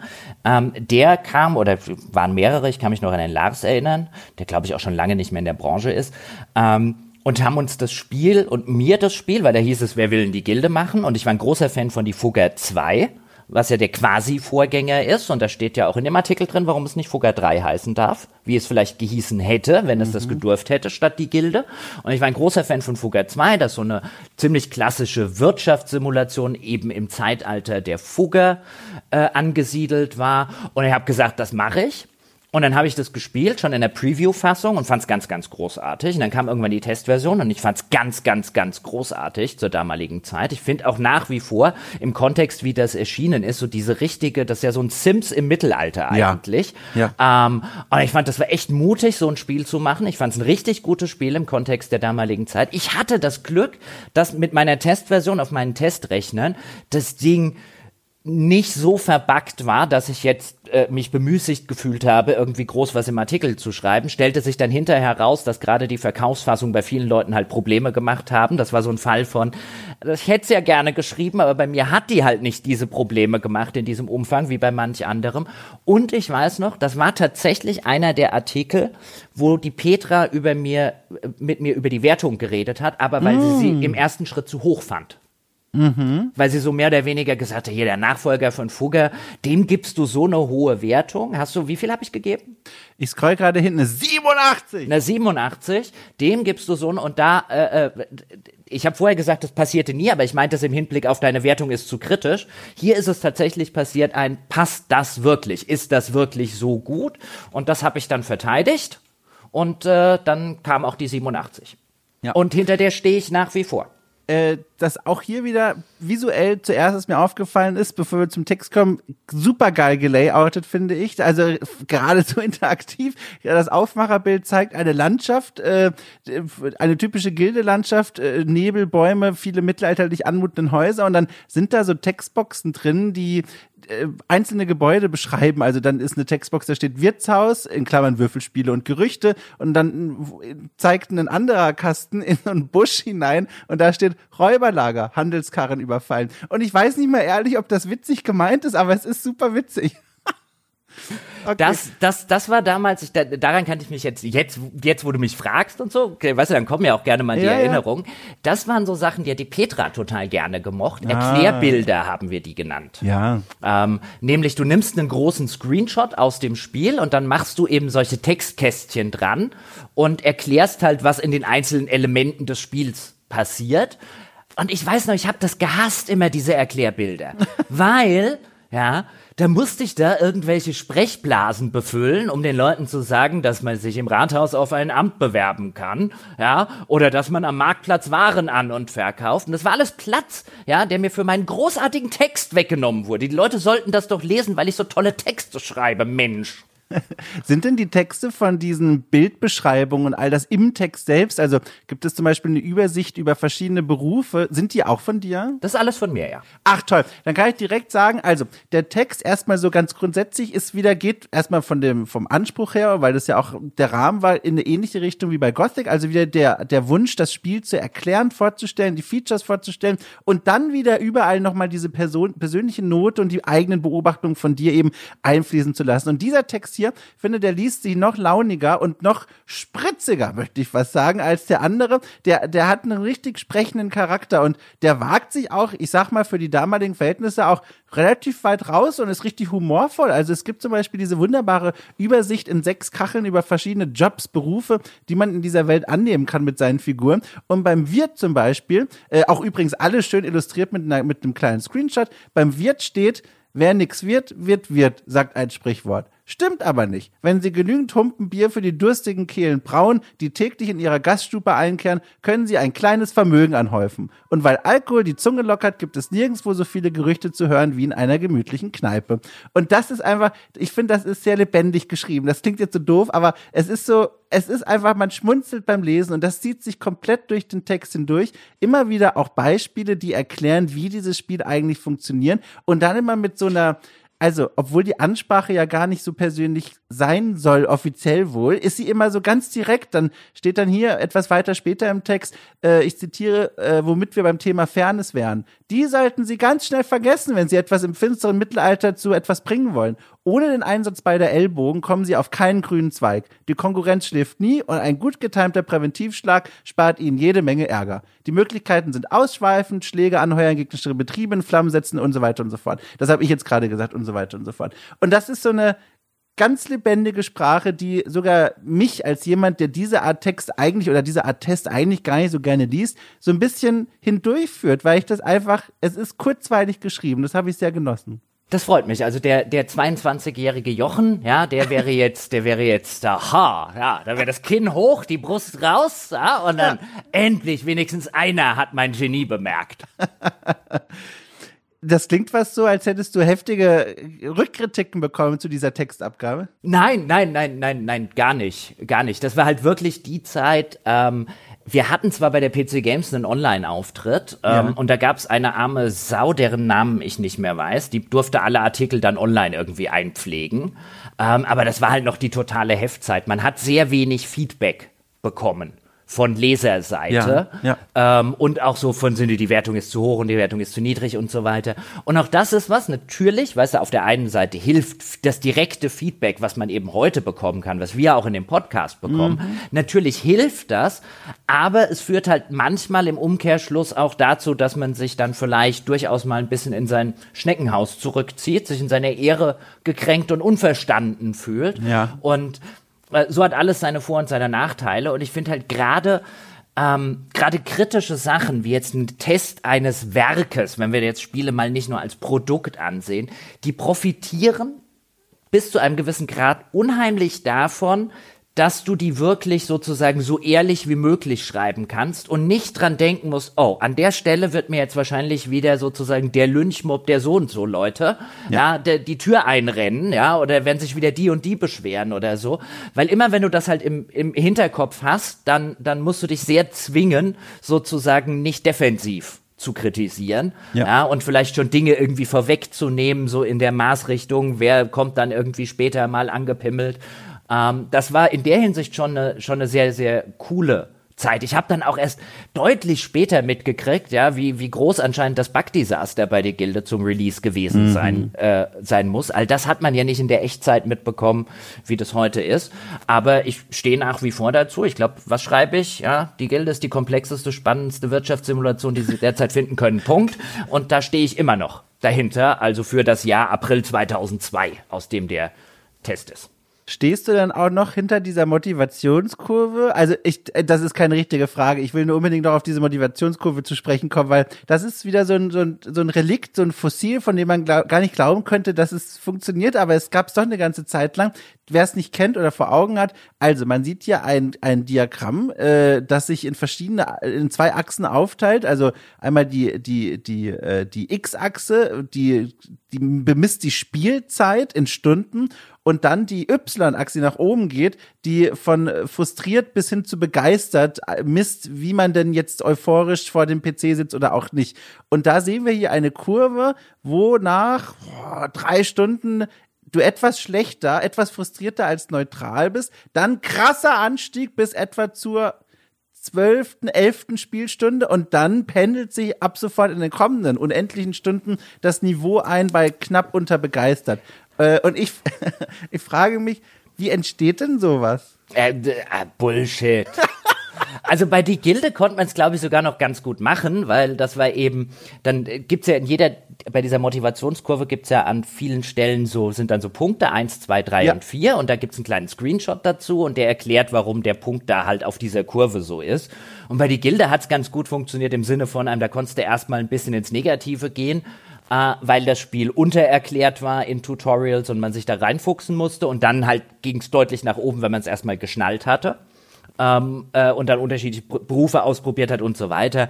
Aber letztlich, also ich meine, es ist nicht so, dass das erfunden ist, was dort drin steht, aber du füllst sowas, Ja. indem du dir so überlegst, Ja. so, puh, was mache ich denn jetzt mit dir? Und überhaupt, das war ja Bestandteil dieses Testcenters, wie es heißt, steht ja ganz oben drüber. Das ist eine Seite, äh, die damals bei großen Tests oder größeren Tests üblich war bei der PC Games, eine komplette Printseite nur mit solchen Informationen. Ja, da gab es dann den Abschnitt im Wettbewerb, da wurde dann das Spiel immer gegenübergestellt mit einzelnen Wertungen, Grafik, Sound, Steuerung und dann Unterpunkten, wie zum Beispiel Detailreichtum der Spielwelt, Detailreichtum der Objekte. Alles mit hunderter Wertungen, also in dem Prozentsystem und da wurde dann die Gilde gegenübergestellt mit Tropico und den Patriziern 2. Und wo du dann auch da sitzt. Also Detailreichtum Spielwelt. Patrizia 2 habe ich nicht getestet, hat eine 70. Tropico habe ich nicht getestet, hat eine 76. Was gebe ich der Gilde jetzt? 86? 86, jawohl. Ja, brauchst mich nicht mehr fragen, wie ich auf die Idee kam. Ja, das ist nämlich auch, was ich fragen wollte. Ich musste sowas auch mal machen, auch im kleineren Maßstab, nur bei der GameStar. Ich habe ja bei GamePro gearbeitet und das ist ja Schwesterseite GameStar und da hat sich manchmal gegeben, dass ich dann einen Text mal oder einen Test sogar ganz am Anfang geschrieben habe für die GameStar und die haben ja auch immer noch diese Wertungskästen, sehr viel kleiner, aber auch da stand ich dann vor der Frage, wie bewerte ich hier einzelne Aspekte und äh, ich für mich hat das fast so viel Zeit geschluckt wie das eigentliche Schreiben des Textes, weil ich mich wahnsinnig schwer tat, da das mit Zahlen zu verbinden. Hast du das noch in Erinnerung, wie leicht es dir, dir von der Hand ging sowas? Du sitzt beim ersten Mal sitzt du so davor und sagst, wie soll ich das denn bitte machen? Ja. Ja, insbesondere vielleicht auch noch im Vergleich zu zwei Spielen, die ich gar nicht getestet habe und die ich Ja. gar nicht gespielt habe. Bei Patrizia 2 hatte ich gespielt, Tropico hatte ich nicht gespielt. Ähm, so how, how the fuck should I Mhm. do this? Ja. Und dann kann man sich entweder jedes Mal kann man damit absolut schwanger gehen oder du haust halt einfach was raus. Verstehe. Ja. Also bleibt ja eh nichts anderes übrig. Ja, weißt du, die klar. Frage ist nur, wie viel Schmerz hast du, bis du zum unvermeidlichen Ergebnis kommst. Ja, ja. Und gerade als, weißt du, damals Volontär kann ich halt nicht hingehen und sagen, hier, Chefredakteur, das ist aber Bullshit, was ihr euch da ausgedacht habt. Ja, ja. Ja. Und da war, aber weißt du, was das Schlimmste war? Das Schlimmste in diesen Sachen war, dann gibt's ja auch noch den Zahlen- und Faktenkasten. Ja, auch das ist Bestandteil dieses einseitigen Testcenters. Da steht dann das Genre, vergleichbare Spiele, der Entwickler, welche Spiele vom gleichen Entwickler, der Publisher, die Adresse des Publishers, warum auch immer, ähm, die Telefonnummer des Publishers, die Webseite des Publishers, die beste Fanseite zum Spiel. Das finde ich cool, ehrlich gesagt. Das ist eine coole Idee. Das, das finde ich auch. Ähm, die Altersempfehlung und so weiter. Und dann, das absolut, absolut schlimmste Angabe aller Zeiten, bis auf äh, äh, Systemanforderungen, aber das hat damals die Hardwareabteilung gemacht, damit hat ich nichts am Hut, also super, ist dann Inhalt der Packung. Du kanntest nie den Inhalt der Packung. Oh nein. Ja. Und was dann immer bedeutet hat, du musstest dieses dumme Feld ausfüllen. Was bedeutet hat, du hast beim Hersteller angerufen, hast gesagt, was ist denn in der Packung? Und dann hat dir vielleicht der Pressesprecher gesagt, wo soll ich denn wissen, was in der Packung ist? Ja, bei der GameStar ging es dann sogar so weit, dass wie viele Seiten hat das Handbuch drin stehen mussten. Bis du das mal rausgefunden hattest. Ja, weil ich wollte halt auch nicht einfach nur eine falsche Zahl, ich will ja keine falsche Informationen liefern. Und das waren teilweise Telefonate, wo dann Leuten hinterher telefoniert wurde. Und dann hast du irgendwann mit dem Vertriebsassistenten oder so gesprochen, der dann mal eine Packung aufgemacht hat und dir gesagt hat, wie, wie viele Seiten das Handbuch hat. Die Investigativrecherchen des frühen Spieljournalismus. Das war garantiert sowas, wo ein Chefredakteur irgendwann gesagt hat, das ist doch eine gute Info für die Leute. Was ist denn da so drin und so? Und der halt nie den Scheiß machen musste. Ach du liebe Zeit, ja, aber trotzdem, also das ist ein, ein Text, der ging, der ging gut durch die Augen durch, sag ich mal. Den konnte man gut so weglesen. Und es ist krass, weil da gar nicht so viel Zeit liegt zum letzten Text, ne, zu diesem Game On-Ding. Das ist ja ein Jahr jetzt gewesen. Ja, das ist ein schönes Beispiel. Also ich, das sind auch so, also ich würde jetzt sagen, die, die, meine PC Games Texte sind in der Regel aus meiner Sicht deutlich besser als die Game On Texte. Aber das ist, das sollte auch so sein und nicht von ungefähr kommen, weil dann habe ich halt plötzlich angefangen, sehr regelmäßig zu schreiben.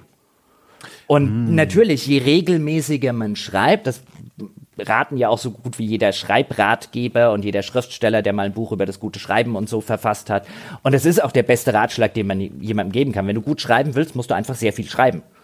Äh, und, und da würde ich schon sagen, da, da hat man gemerkt, dass da ein gewisser Entwicklungsprozess äh, stattgefunden hat. Und das ist auch durchaus gut so. Und ich finde es auch durchaus schön, dass das alles Artikel sind, in dem das, was ich dort machen wollte, so handwerklich und so weiter, diese launige und, und, und so weiter, etwas flapsige äh, Sache, damit das nicht irgendwie ein reines, äh, dröges Feature aneinander erzählen und so weiter, das war ja durchaus Absicht und das wurde einem dann nie an keiner Stelle irgendwie äh, äh, rausgestrichen Ja. oder sowas, sondern man konnte sozusagen seinen eigenen Stil und seine eigene Sprache haben.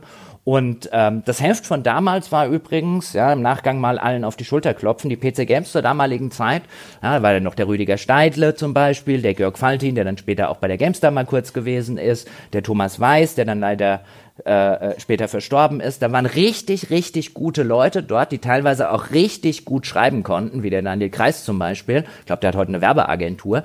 Ähm, das war, ich, ich persönlich würde sagen, ja, bin natürlich auch vorbelastet, dass das zur damaligen Zeit, weil da kann ich es beurteilen, auch deswegen, weil ich halt alle Texte gelesen habe, ähm, das deutlich bessere Heft war als die GameStar. Die GameStar hatte halt immer den Vor- oder Nachteil, wie man sieht, dass halt alles Jörg Langer war. Die mhm. hatten halt viel mehr Anforderungen, ja, so wie muss das geschrieben werden, ja, nicht so viel eigene Sprache, eigener Stil reinbringen. Wir haben hier diese Heftstruktur und die Heftsprache und so weiter. Und ich fand zur damaligen Zeit uns viel besser als die, äh, als die, als die Kollegen.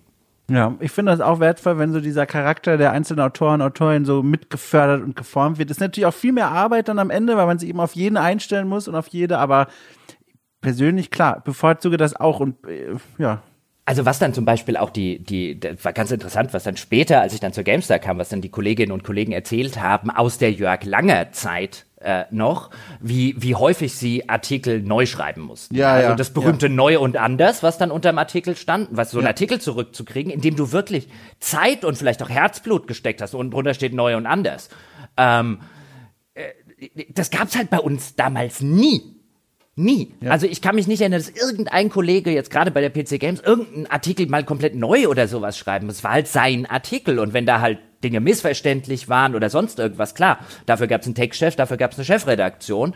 Ähm, aber dieses, huh, also das, das hätte mich klar, also wenn ich damals zur GameStar, aus welchen Gründen auch immer gekommen wäre, ich hab, gab ja Gründe, warum ich mich da gar nicht erst beworben habe, mhm. ähm, äh, wenn ich damals dorthin gekommen wäre, ich glaube, ich wäre da nach, nach zwei Monaten schreiend davon gelaufen. Ja, ich habe auch für mich einen Weg gesucht, äh, wo ich meine eigenen äh, Gedanken möglichst un, wie sagt man denn, unredigiert zu Papier bringen konnte. Und der führte dann später, also Gamona jetzt nicht so sehr, aber dann vor allem zu Games Pilot, so ein Projekt, das vielleicht die Leute da draußen noch kennen. Das war der der Games-Ableger vom Movie Pilot und der war intensiv. Also da, wir haben als Textform eigentlich nur Kolumne gekannt und das war wild. Also was, da können wir auch irgendwann mal noch mal eine Spezialauslese machen. Da haben wir echt Texte ge geschrieben, die waren nur geschrieben von Blut und Leidenschaft und hatten wenig sich Interesse, sich irgendwie an diesen etablierten Formen festzuhalten. Da sind wir auch oft über die Stränge geschlagen, aber das war auch nochmal eine prägende Zeit. Aber da können wir vielleicht nochmal in einer anderen Folge dann draufgehen. Du hast ja bestimmt auch noch Texte auf dem Dachboden,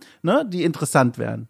Ja, ja, ich müsste mal gucken, ob es im Heftarchiv meiner Mutter noch die ja, alten Game On-Ausgaben alle gibt, dann kann ich vielleicht mal irgendwie Screenshot, äh, zumindest ein paar Fotos oder so irgendwann mal machen. Ähm, weil ich habe die nicht mehr. Ich kann mir gut vorstellen, meine Mutter hat es in irgendeiner ihrer unendlich vielen Schubladen. Ja, sehr gut. Äh, und hat, das weiß ich, die hatte damals sich auch die Hefte natürlich gekauft, weil da war ja der Bub drin mit dem Bild. Mussten wir den Leuten zeigen. Da ist der Bub in der Zeitung. Ach, schön bin gespannt, was die Leute da draußen sagen werden hier zu dieser Folge und zu unserer Textexegese und, und bitte seid nicht zu harsch Menschen da draußen, wenn ihr meine Texte lest, ja, und auch natürlich die von Jochen, äh, soweit sie legal verfügbar sind. Wir sind Menschen. Äh, ja, unbedingt. Aber ich glaube, wir müssen uns nicht dafür schämen, was wir zu Anfang nee. unserer Karriere geschrieben haben. Also, also wie es mir jetzt auch wieder so richtig ins Bewusstsein kommt, wie wichtig mir damals nicht ganz andere Sachen waren. Halt echt, das, dieses, dieses, ich war damals voll in diesem Schreib Fieber. Ich will besser schreiben können, ja. So wirklich, der, ja, ja, der, Der, der, der, Berufsziel irgendwann mal äh, äh, weltbekannter Schriftsteller und so weiter. Und wie, wie unwichtig mir das jetzt heute sozusagen wäre und wie, wie, wie sich das komplett verschoben hat ja. und wie sehr ich es genieße, dass ich nicht mehr schreiben muss. Ich wollte eine Zeit lang Papst werden, das hat sie auch gelegt. also, doch, das war Ein meine rothaariger Papst. Als ich mir so weit war, kommt's noch. Habe ich mir gedacht, na klar werde ich Papst. ja, aber gut, aber warum nicht gleich, weißt ja, du, oben? Aim for the stars, dann ja. landest du auf dem Mond, das ist in Ordnung. Ist, ja, ich, ich wollte gerade sagen, ist besser als auf den Baum zu klettern. So ist das. Ja, das sehe ich, sehe ich ähnlich, aber das ist echt geil, das ist echt, ah die gute, die gute, schöne alte Zeit. Ich weiß noch, ich habe dann ja auch für die PC Powerplay geschrieben, dann später als Freiberufler. Ja. Und da waren ja unter anderem der Martin Deppe Chefredakteur und das hat dann später stellvertretend, da war der Florian Stange, der ja auch so aus PC Games Zeiten und GameStar Zeiten bekannt ist. Und ich kannte den nur so als Kontakt mit äh, äh, dem Chefredakteur, mhm. der dann für Martin übernommen hat, als sie den geschasst hatten und kannte den nur so in dem Austausch, den wir halt freier Autor zu Chefredakteur hatten, hatte mit dem immer ein super Verhältnis.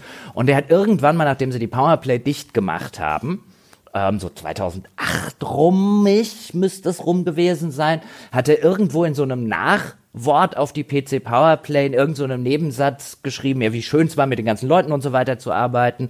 Ja, und dann irgendwie, dass der Jochen Gebauer, ja, äh, äh, äh einer der besten Autoren ist, die die Branche irgendwie hervorgebracht hat. Oh. Und ich so da so, endlich! Einer wenigstens! Oh Mann, ey. Sehr gut. Ausgerahmt, äh, Quatsch, ausgeschnitten, eingerahmt. Ja, das ging, das ging, äh, den, den, den habe ich damals bestimmt, weißt du, so einmal in der Woche. Ich lese das gut. nochmal. Ach, toll. Ja. Ah. Und so heute, heute wäre mir das, wäre mir das, also ich schreibe auch nicht mehr, ja, es sind ja jetzt Podcasts, aber heute wäre mir das auch, das war mir dann auch zu Gamestar-Zeiten nicht mehr so wichtig.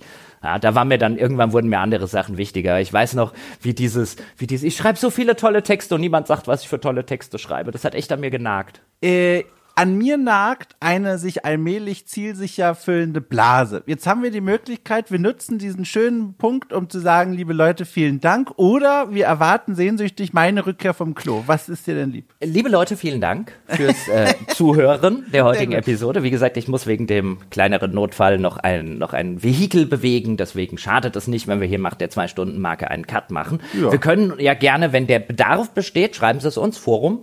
Ja, forum.gamespodcast.de.